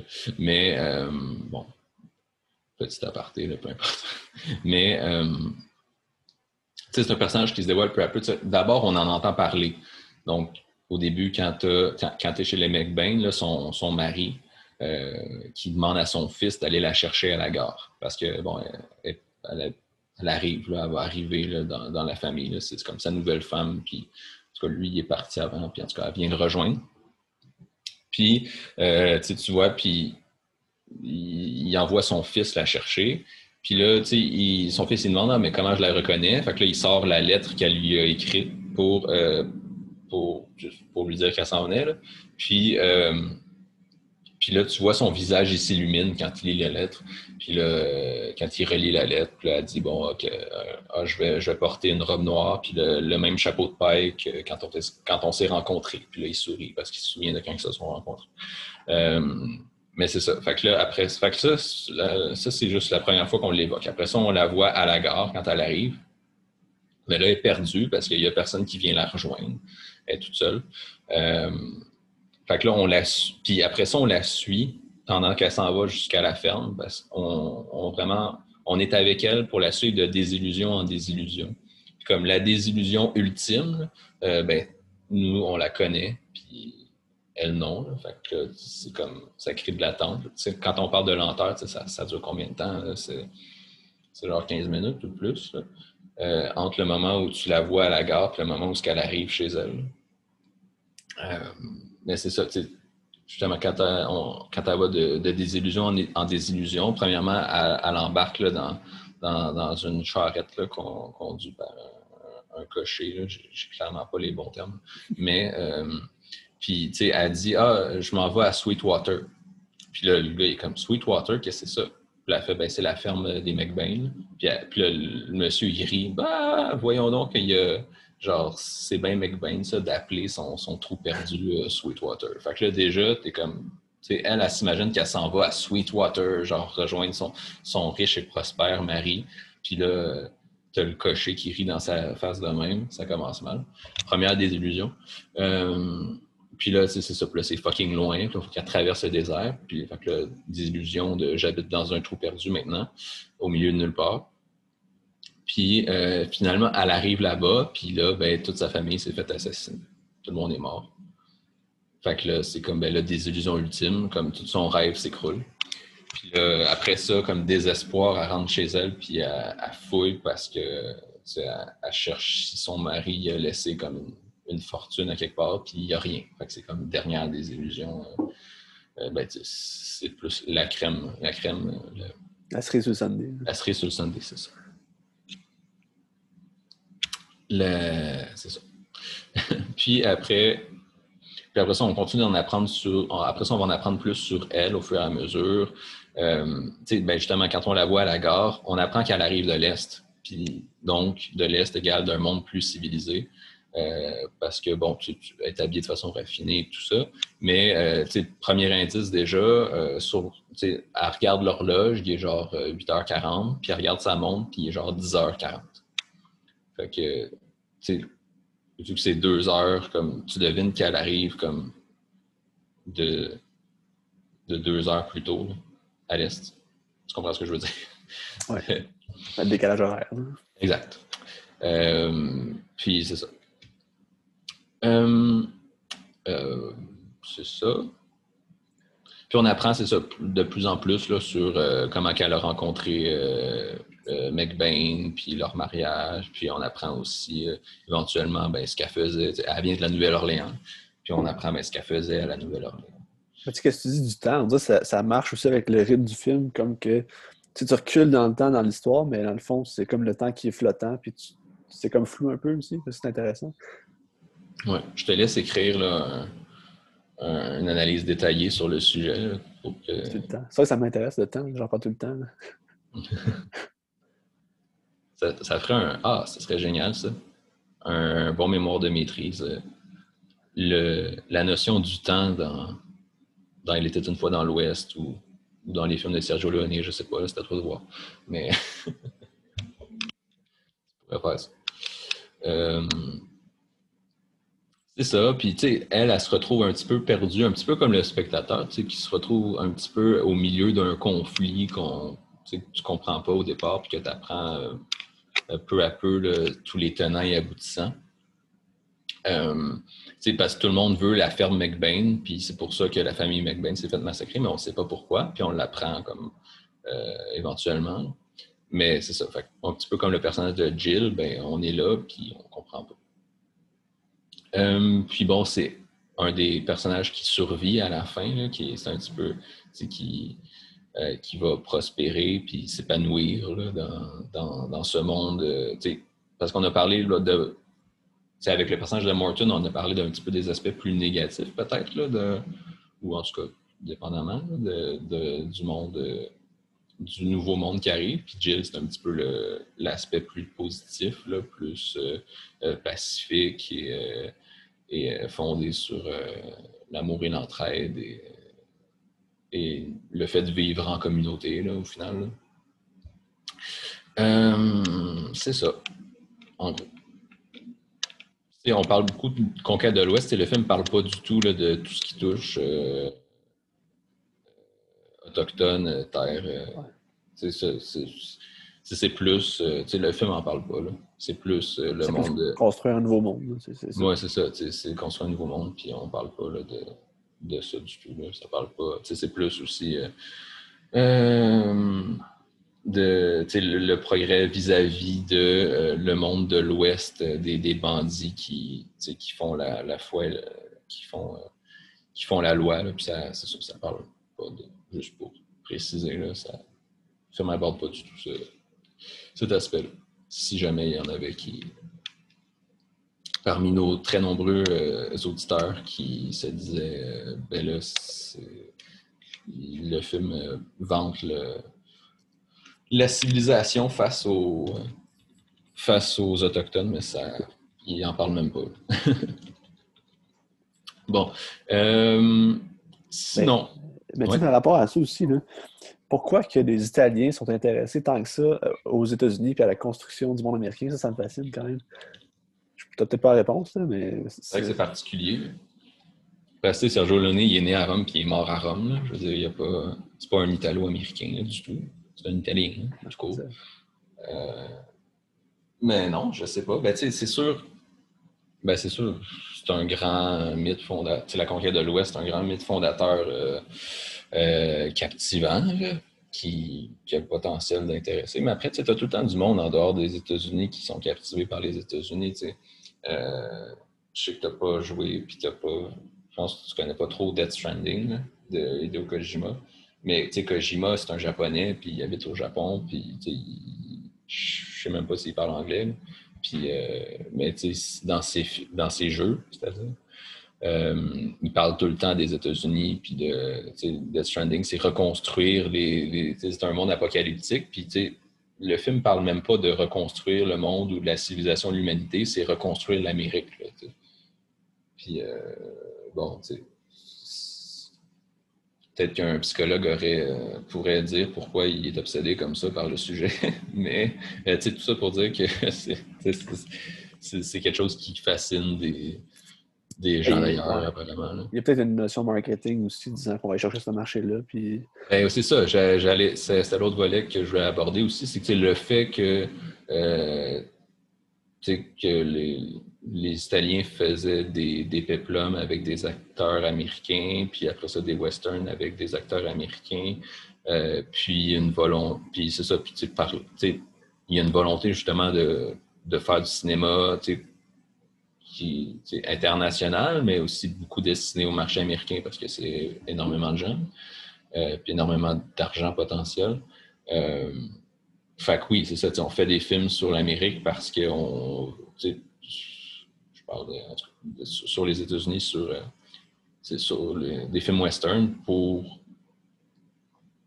pour rejoindre un public large, pour petit peu comme les, les, gros blockbusters actuels qui, qui essaient d'inclure la Chine le plus possible. Mais, ouais. Je pense que pas mal. Ça fait du sens. Débauche de réponse. Mais, euh, c'est ça. Euh, j'ai une section que j'ai nommée Ce qui rend euh, aussi le film extraordinaire. Parce que, bon, les personnages, tout ça, c'est beau, mais si c'était juste ça, ben, ce serait quand même bon. Mais, euh, c'est pas juste ça. C'est Sergio Leone, c'est la musique, c'est Daniel Morricone, c'est les, les, paysages, c'est la, la, qui est la photo, là, que ce soit les paysages ou ou les différents cadrages, le, montage, c'est extraordinaire.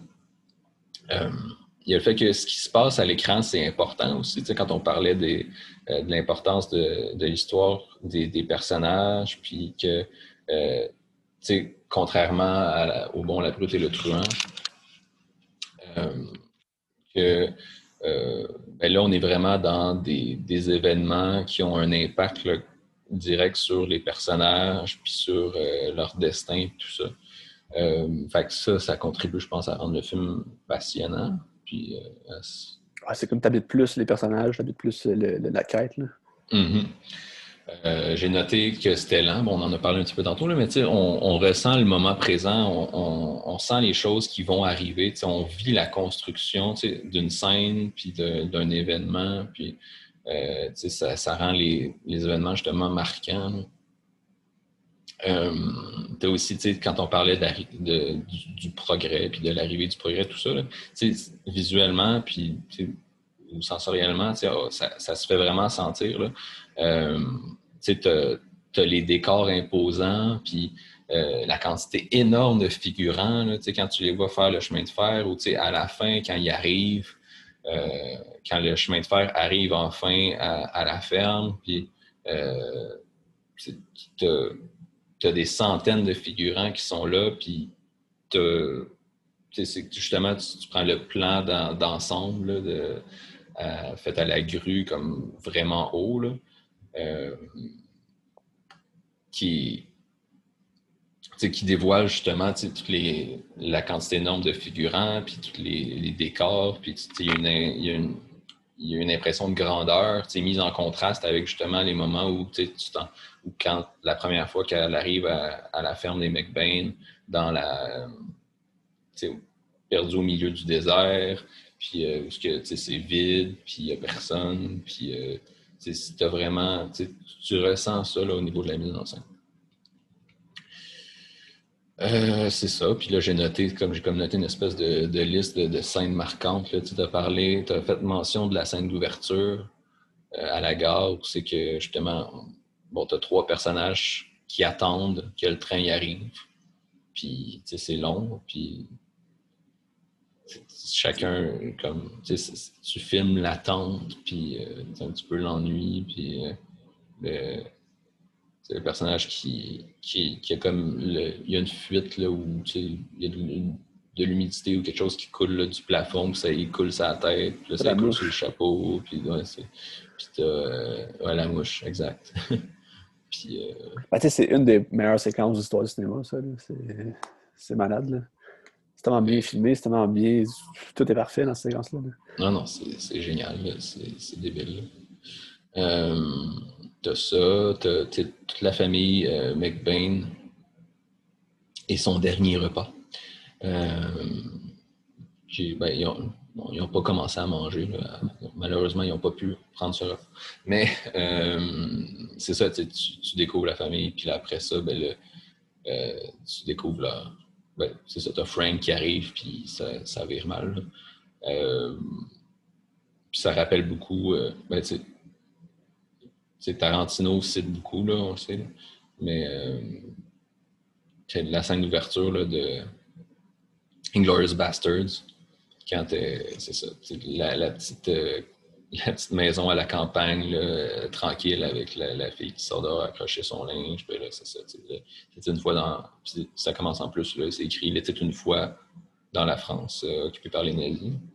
Euh, mais ça, mais là, dans les voix dans l'Ouest, ben là, t'as, la fille qui sort avec le repas, puis tout, puis tout est calme, puis c'est la petite vie paisible, puis là, ben qui, est malheureusement chamboulée. Euh, mais t'as pas une scène d'ouverture un petit peu comme ça dans, dans Le Bon, la Brute et le Truand, où je me souviens plus comment ça commence? Ben, c'est quasiment pareil comme dans Girls Bastard. ils s'en vont chez le monsieur, puis là, ils prennent un verre ensemble, puis là, il va finir Ouais, ouais, ah oui, c'est vrai, c'est vrai, c'est vrai, c'est vrai. C'était plus à ça que ça ressemblait. Mais c'est ça, mais dans les ben, dans l'Ouest, ça, ça, ressemble aussi un petit peu. Ouais. Euh... Mais ouais. Ben, tu sais, je pense qu'il y, y, a du Léoné dans pendant tous les films de Tarantino. Mm, non, non c'est clair. Euh...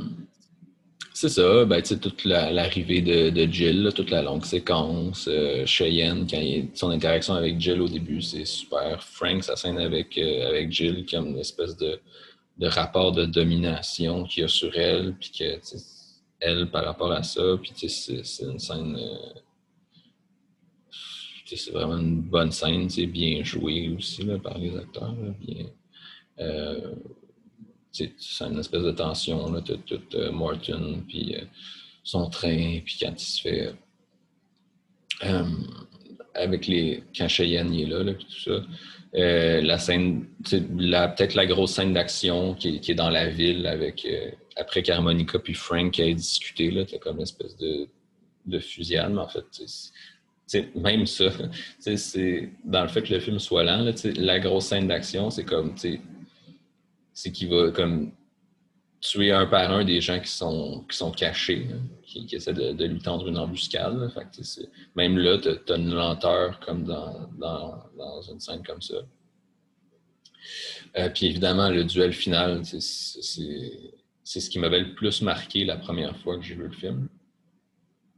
Euh, puis c'est ça, mais c'est très bonne scène. C'est surtout marqué par l'utilisation du flashback.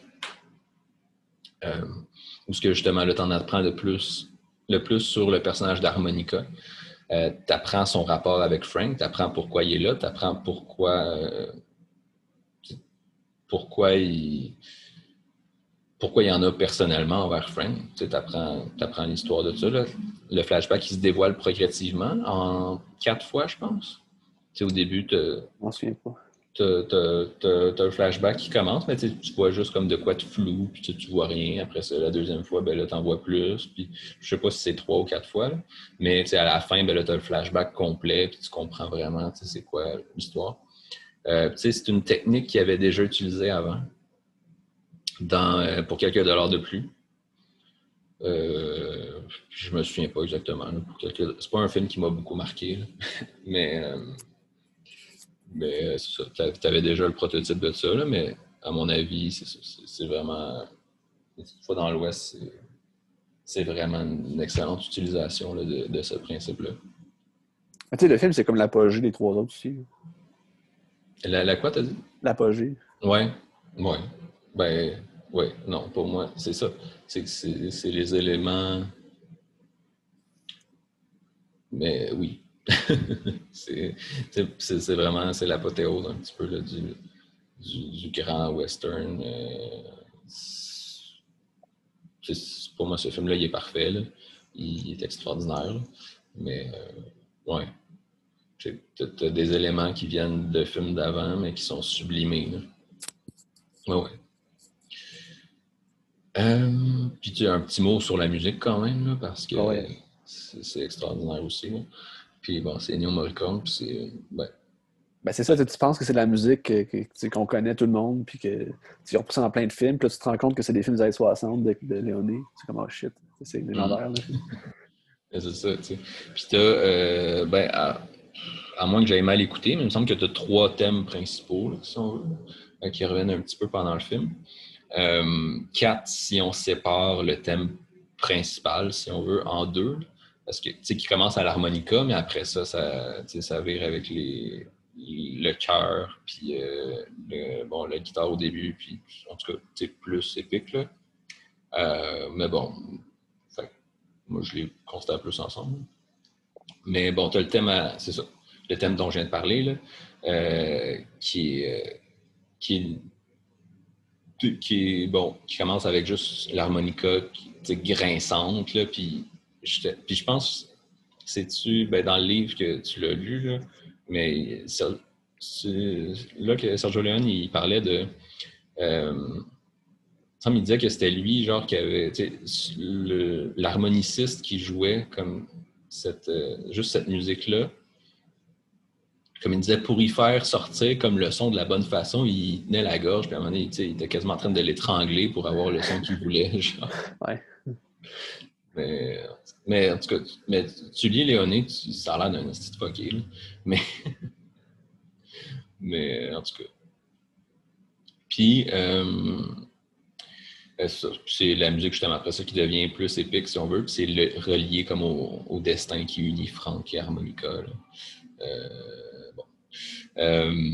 Tu as la musique plus associée au personnage de, de Cheyenne, puis la petite musique de, de Pom Pom Pom, là, mais petite musique de tranquille de. Chante la don, ouais. Non. non. Euh, non, non. Mais c'est ça, qui, qui c'est juste une petite musique, c'est le, temps qui passe, c'est les petites pérégrinations, c'est on avance à cheval, puis c'est la petite musique, je sais pas comment la décrire. Euh, puis euh, puis tu as le thème de, de si tu veux, c'est le thème de, de Claude de Cardinal, le thème de, de C'est le thème principal, c'est le thème Once Upon a Time in the, in the West, c'est ça? C'est le thème principal, dans le fond? Ben, je sais pas, j'ai plus l'impression que le thème principal, c'est celui à l'harmonica avec le reste, non? Ben, euh, OK. Ben oui, mais, ben, les deux, là. Mais c'est parce que, mettons, dans mon cours de musique, j'avais ça, puis la tune c'était Once Upon a Time in the West, puis c'était ça. C'est comme le thème du film, mais... OK. Ouais, ben, peu importe. peu importe, mais c'est ça, tu la musique, justement, la... Euh, la musique qui est plus douce, euh, puis là, dans les scènes où tu la vois, c'est lié à, la douceur, mais aussi à la résilience du personnage de Jill, puis euh, peut-être aussi à l'amour qu'elle suscite parce que tous les personnages tombent amoureux d'elle, ou, en tout cas sont attirés par elle.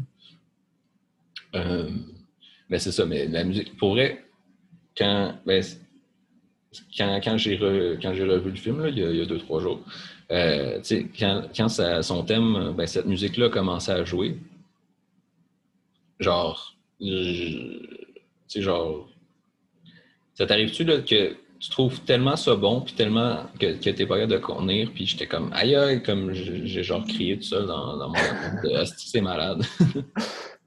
comme c'est tellement beau. Mais. Euh... Non, ça m'arrive pas, mais. Moi, ça m'arrive. Mais euh, non, c'est ça, la musique est tellement magnifique, là, je la trouve tellement malade. Euh, mais c'est ça, une grande composition de Daniel Morricone. Puis, euh, ben, de toute façon, je pense que c'est peut-être le plus grand réalisateur, de, le plus grand compositeur de musique de film qui, qui, a, jamais existé. Ouais, puis il a été repris après ça plein de fois par d'autres compositeurs qui ont commencé d'imiter aussi. Là. Mm-hmm. Exact. C'est tellement. C'est tellement génial. Voilà. Ah, ils ont pris la tune dans Kekas, là. C'est. Euh, pas dans ah quel film. Ouais, c'est le bout qu'elle monte l'ascenseur, puis elle s'en va dessus du monde. Il y, a, une toune de. Non, c'est ça? Ben, c'est pas dans, dans ce film-là, mais c'est dans, je pense, The Fistful of Dollars ou l'autre. OK. Ça se peut, ça se peut. Non, mais c'est ça. Mais c'est aussi. C'est que des fois, c'est des, des, musiques que. Tu sais, que tu as déjà entendu. Tu te regardes un film de Léoné, mettons, pour la première fois, puis là, tu Ou mettons, tu le regardes pour la deuxième fois, puis là, tu es comme. Euh, ah oui, cette musique-là est vraiment bonne. Ou, mais tu sais, tu sais pas si. Il y a des fois, il y a des musiques que tu sais pas si euh, tu la reconnais parce que tu as déjà vu le film ou tu la reconnais parce que tu l'as entendu ailleurs aussi. Tu sais. Ben, tu sais, juste, mettons, Ecstasy of Gold dans Bad and the Ugly. Là. Ben, comme le thème principal. Euh, non, c'est la fin. Là. Metallica, Metallica, il l'a repris. Ecstasy of Gold. C'est mythique, ça. Puis, euh, on l'a revu plein de fois, cette affaire-là. Mm-hmm. Ouais, ouais, ouais. Mais c'est ça. Sinon, ben, avais-tu quelque chose à ajouter sur Il était une fois dans l'Ouest, vu que j'ai fait le tour de mon côté? Non, je trouve que le temps est incroyable. Je le dirai jamais assez. La gestion du temps. Euh, un truc que j'ai. Par contre, OK, euh, c'est rare qu'on cite des points négatifs de films dont on parle euh, ici. Euh, attendez de voir l'épisode sur Nouvelle-France. Sur Mais- Braveheart. Hein? Sur Braveheart. Non, mais dans le sens d'en Parle-moi donc. Ah ouais, non, je sais. Mais je- je- on partira pas sur Braveheart. Euh, c'est un, c'est un très grand film. Mais euh, non, mais c'est ça, mais je disais attendez de voir l'épisode sur Nouvelle-France. Si, tu veux voir des, points négatifs.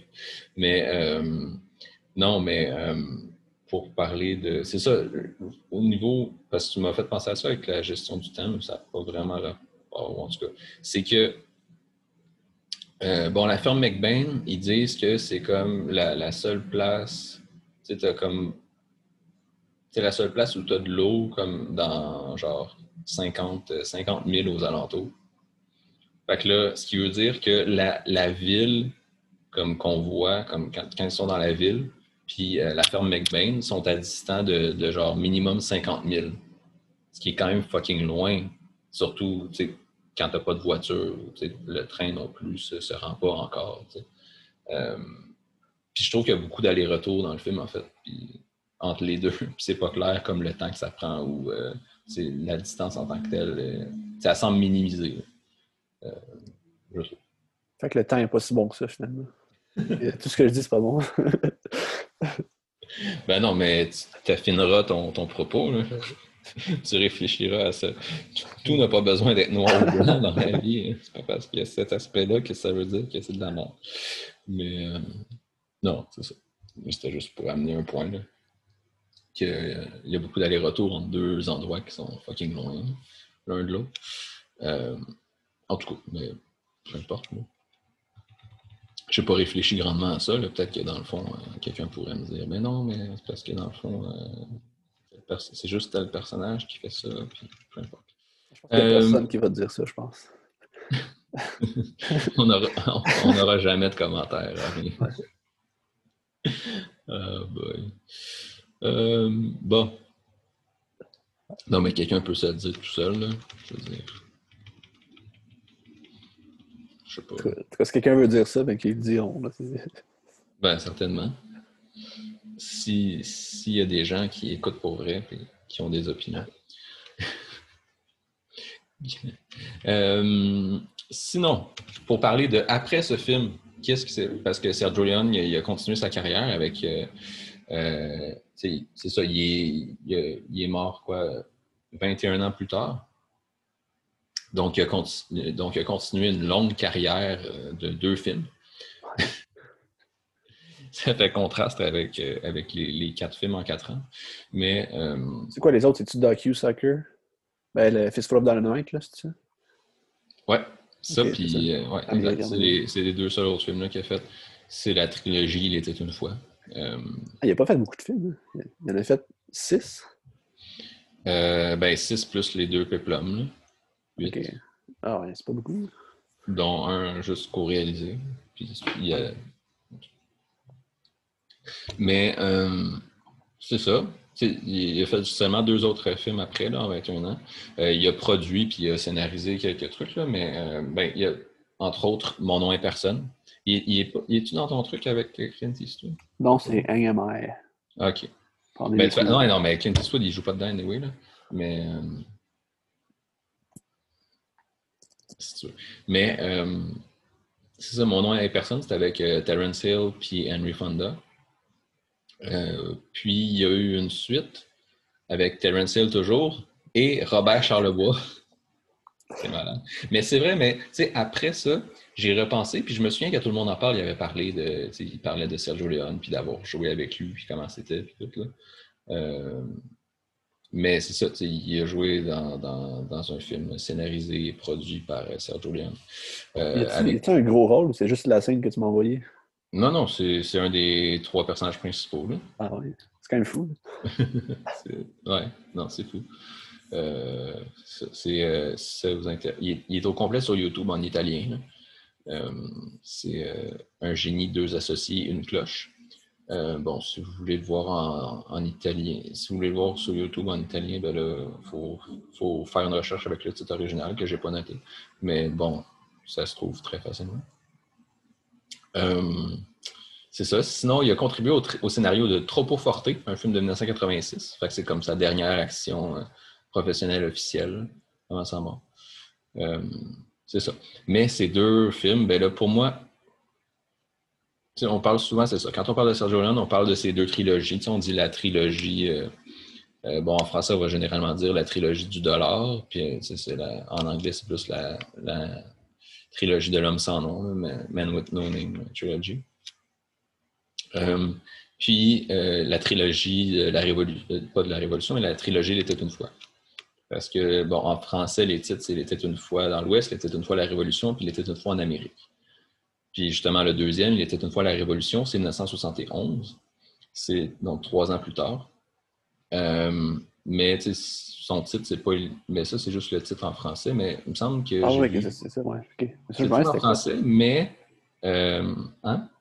Ça, je me demandais, c'était quoi ce film-là? Parce que ça, c'est Docu-Soccer, en fait, là, c'est ça? Oui, euh, c'est ça. En anglais, tu as plusieurs titres. Là.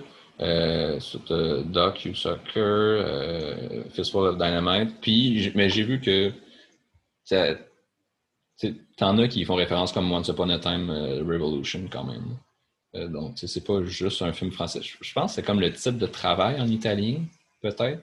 Euh, puis après ça, finalement, le film, le titre c'était Giulia Testa, qui est genre baisse-toi la tête, là, en gros, d'après ce que je comprends. Puis bon, bah, c'est une réplique qui est dit souvent dans le film, ben, c'est docu-soccer, genre genre esquive ou toss-toi ou euh, genre protège-toi, peu importe, c'est parce que c'est ça, parce que le personnage principal, ou ben, les deux personnages principaux, mais un des deux personnages principaux, euh, c'est un, exilé irlandais, c'est un, terroriste de l'IRA, qui est joué par James Coburn, qui, euh, c'est ça, c'est pour ça, Fistful of Dynamite, c'est qu'il fait sauter plein d'affaires. C'est un expert de la dynamite, là, il fait exploser des trucs. Euh, c'est pour ça, genre, euh, genre baisse-toi la tête, genre, protège-toi. il dit souvent ça à son compagnon mexicain quand il va faire exploser quelque chose. C'est ça, l'autre, c'est un Mexicain, là, joué par Rod Steiger. c'est vraiment. C'est pas. Est-ce que c'est un western? C'est un western dans le sens que ça se passe dans, au Mexique, euh, dans le désert beaucoup, puis tu as des histoires de, de, de banques, puis tout, mais ça, s'extrait vraiment beaucoup des codes du western, puis tu vois qu'il ne voulait pas faire un western, il y en avait assez. Euh, puis c'est ça, ça se passe en 1913 pendant la Révolution mexicaine. Puis euh, ça aborde toutes sortes de thèmes qui sont pas du tout s'il était une fois dans l'Ouest, ça parlait carrément du mythe de la conquête de l'Ouest. Puis tu peux pas avoir plus western dans son essence que ça. Euh, ben là, vraiment, les sujets abordés ne sont pas vraiment liés au code du western. C'est, pas un film qui essaie de, d'être dans un genre où, c'est plus libre dans ce sens-là, dans le sens qui s'extirpe un petit peu du, principe de, western. Euh, puis c'est ça, puis mais c'est vraiment, vraiment un très très bon film. C'est un grand film. Pour moi, ces trois films-là, les trois de la trilogie d'Il était une fois, euh, je ne sais pas si, c'est trop de dire que c'est trois chefs-d'œuvre, mais c'est vraiment trois grands films. Euh, pour moi. C'est pas trop. En Amérique, c'est génial. C'est chef-d'œuvre. Lui, je ne l'ai pas vu, mais j'imagine que c'est bon. Ouais, non, je Mais tu sais, il est pas. Ben, je sais pas, il est peut-être. J'ai pas l'impression qu'il est super accessible. Euh... Comparé, en tout cas, surtout comparé aux deux autres. Là, puis... Accessible dans, le sens qu'il se trouve pas. Là. Ouais, ouais, ouais, exact. Accessible d'un point de vue là, matériel, d'un point de vue euh, accès. Pas, pas, dans le sens. Euh, dans le sens qu'il est difficile d'accès quand, quand, tu le regardes est difficile à comprendre difficile à aimer, je sais pas quoi. Mais euh, non, c'est ça. Euh, juste vérifier rapidement s'il est ça.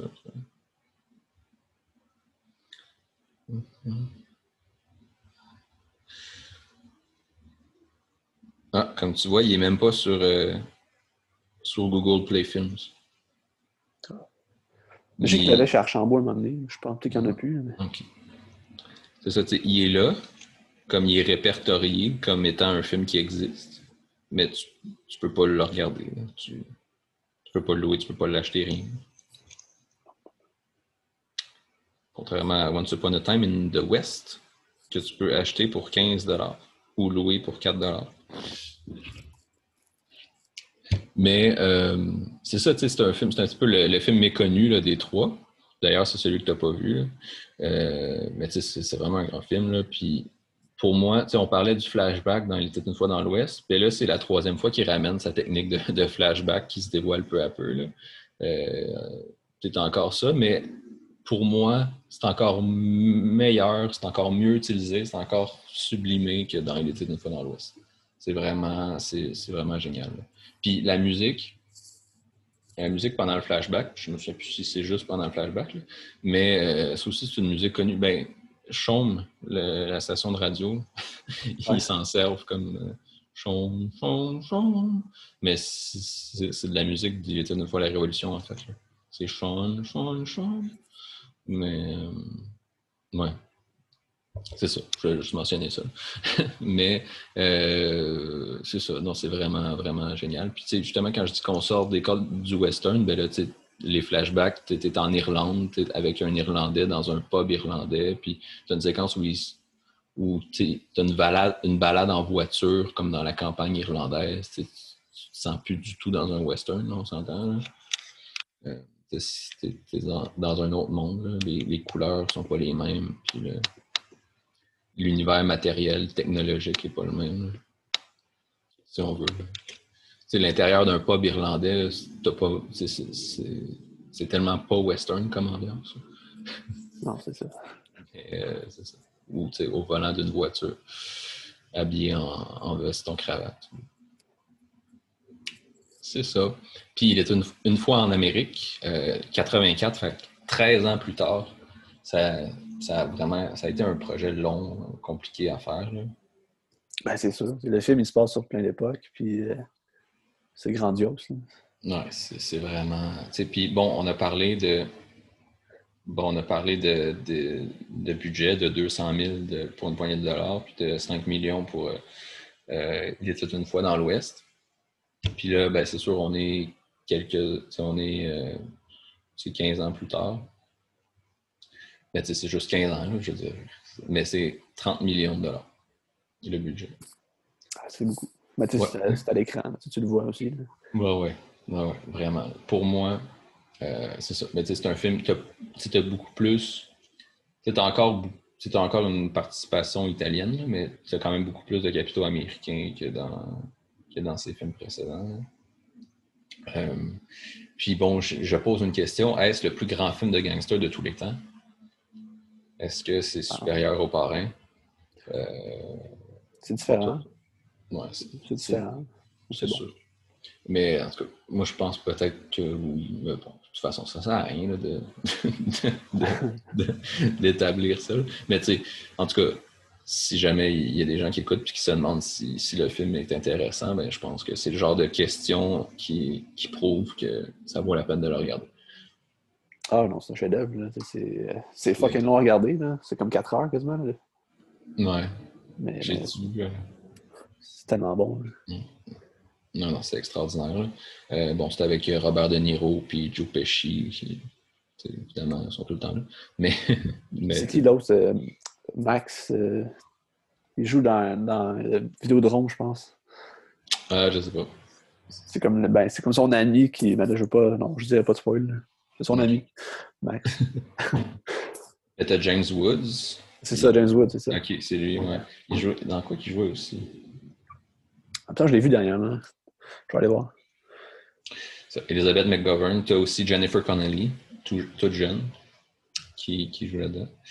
Euh, Ah, il joue dans Virgin Suicide. Il joue le père. Ah oui, c'est le père, ouais, c'est ça, exact, exact. Non, c'est le père dans Virgin Suicide. Tu viens de teaser le prochain épisode. Mais. euh, Ouais, ok. Je vais être prête, là. Euh, mais c'est ça. Euh, as une narration, la narration qui est entremêlée entre les années 20, les années 30, les années 60. Euh, le film est complètement déconstruit là, au niveau euh, chronologique. c'est, ça alterne constamment entre le passé et le, présent de l'époque, puis tout ça. Le temps est écœurant, le temps il flotte. Le, temps, Ah oui, écoute, il y, a vraiment de quoi faire un, mémoire de maîtrise. Puis, euh, non, c'est ça, c'est génial. C'est superbe reconstitution historique aussi. Ben, je veux dire, je connais pas l'époque où les. Je veux dire, je pourrais pas dire que la construction, que la reconstitution historique est bonne dans le sens qui est exact, parce que je pourrais pas te le dire. Faudrait, chercher ou demander, ou je sais pas. Mais en tout cas, tu te sens dans le New York du début du siècle, que ce soit, ce soit vrai ou pas, mais ça donne l'impression que je l'ai, en tout cas. Euh, tu te sens vraiment dans une autre époque, dans, au, début du, du, 20e siècle. Puis, c'est euh, quand tu vois l'image qui, est l'affiche du film avec le pont en arrière, le pont de Manhattan. Euh, je sais pas, là, les rues, l'animation dans les rues, comment ça se passe, c'est différent d'aujourd'hui, puis tu, le ressens dans le film. Puis, euh, c'est vraiment, vraiment très bon. Tu vois aussi l'évolution dans les époques où ça se passe sur, sur, euh, sur 40, euh, sur à peu près 40 ben, ans. C'est un film sur l'amitié puis l'amitié qui évolue aussi. Mm-hmm. Exact, exact. Euh, comme il était, une fois la Révolution était un body movie en pleine Révolution mexicaine, parce que c'est l'histoire de deux personnages qui deviennent amis peu à peu ben là, dans, une fois en Amérique, ben là, l'amitié aussi est importante. Tu vois comment j'ai euh, réussi à plugger le truc que j'avais oublié de dire sur Il était une fois la Révolution. Presque subtilement. Mais euh, ouais, non, c'est un, film vraiment, c'est vraiment grandiose. Apparemment que Sergio Leone s'est fait proposer de réaliser le parrain d'ailleurs, avant. Ah ouais? Ça, a été bon. Il aurait refusé parce que justement, il avait pour ambition de faire ce film-là. Euh, ouais. Mais non, c'est vraiment un grand film. Mais pour moi, c'est ça. Ces trois derniers films, c'est vraiment. Ben, ces films en général, c'est hallucinant. Ouais, mais je trouve vraiment que ces trois derniers sont, sont supérieurs. Vraiment. Comme... Je veux dire, viens pas me dire qu'il est une fois en Amérique, puis pour une, puis, euh, pour une poignée de dollars, c'est la même qualité. Non, mais c'est comme une évolution à chaque film qui mène à l'autre, quasiment. C'est? Ben, c'est ça, exact, exact. Puis, ben, mais c'est ça, c'est fascinant, justement. Quand tu vois Il est une fois la Révolution, que tu vois qu'il s'extirpe du, du, western, justement, puis après ça, il est une fois dans l'Amérique, là, c'est complètement autre chose. Euh, ouais, exact. Voilà. J'espère que ça donne le goût de de, de regarder ces films si on ne les a pas encore vus. Même si ça donne pas le goût, écoutez-les parce que c'est un, un, génie, ce gars-là. Mais exact. c'est ça. Parce que ça va à peine. C'est un, génie du cinéma, puis il fait des films extraordinaires. C'est ça. C'est un petit peu enfoncer des portes ouvertes de, de dire que c'est des bons films, mais. Non, mais c'est un film. Mais on n'est pas là pour être subversif non plus.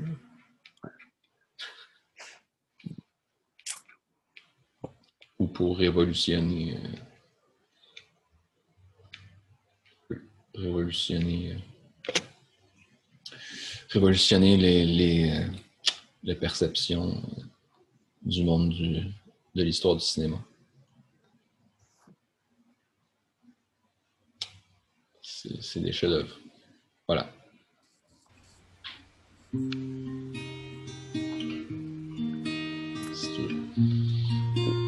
Voilà.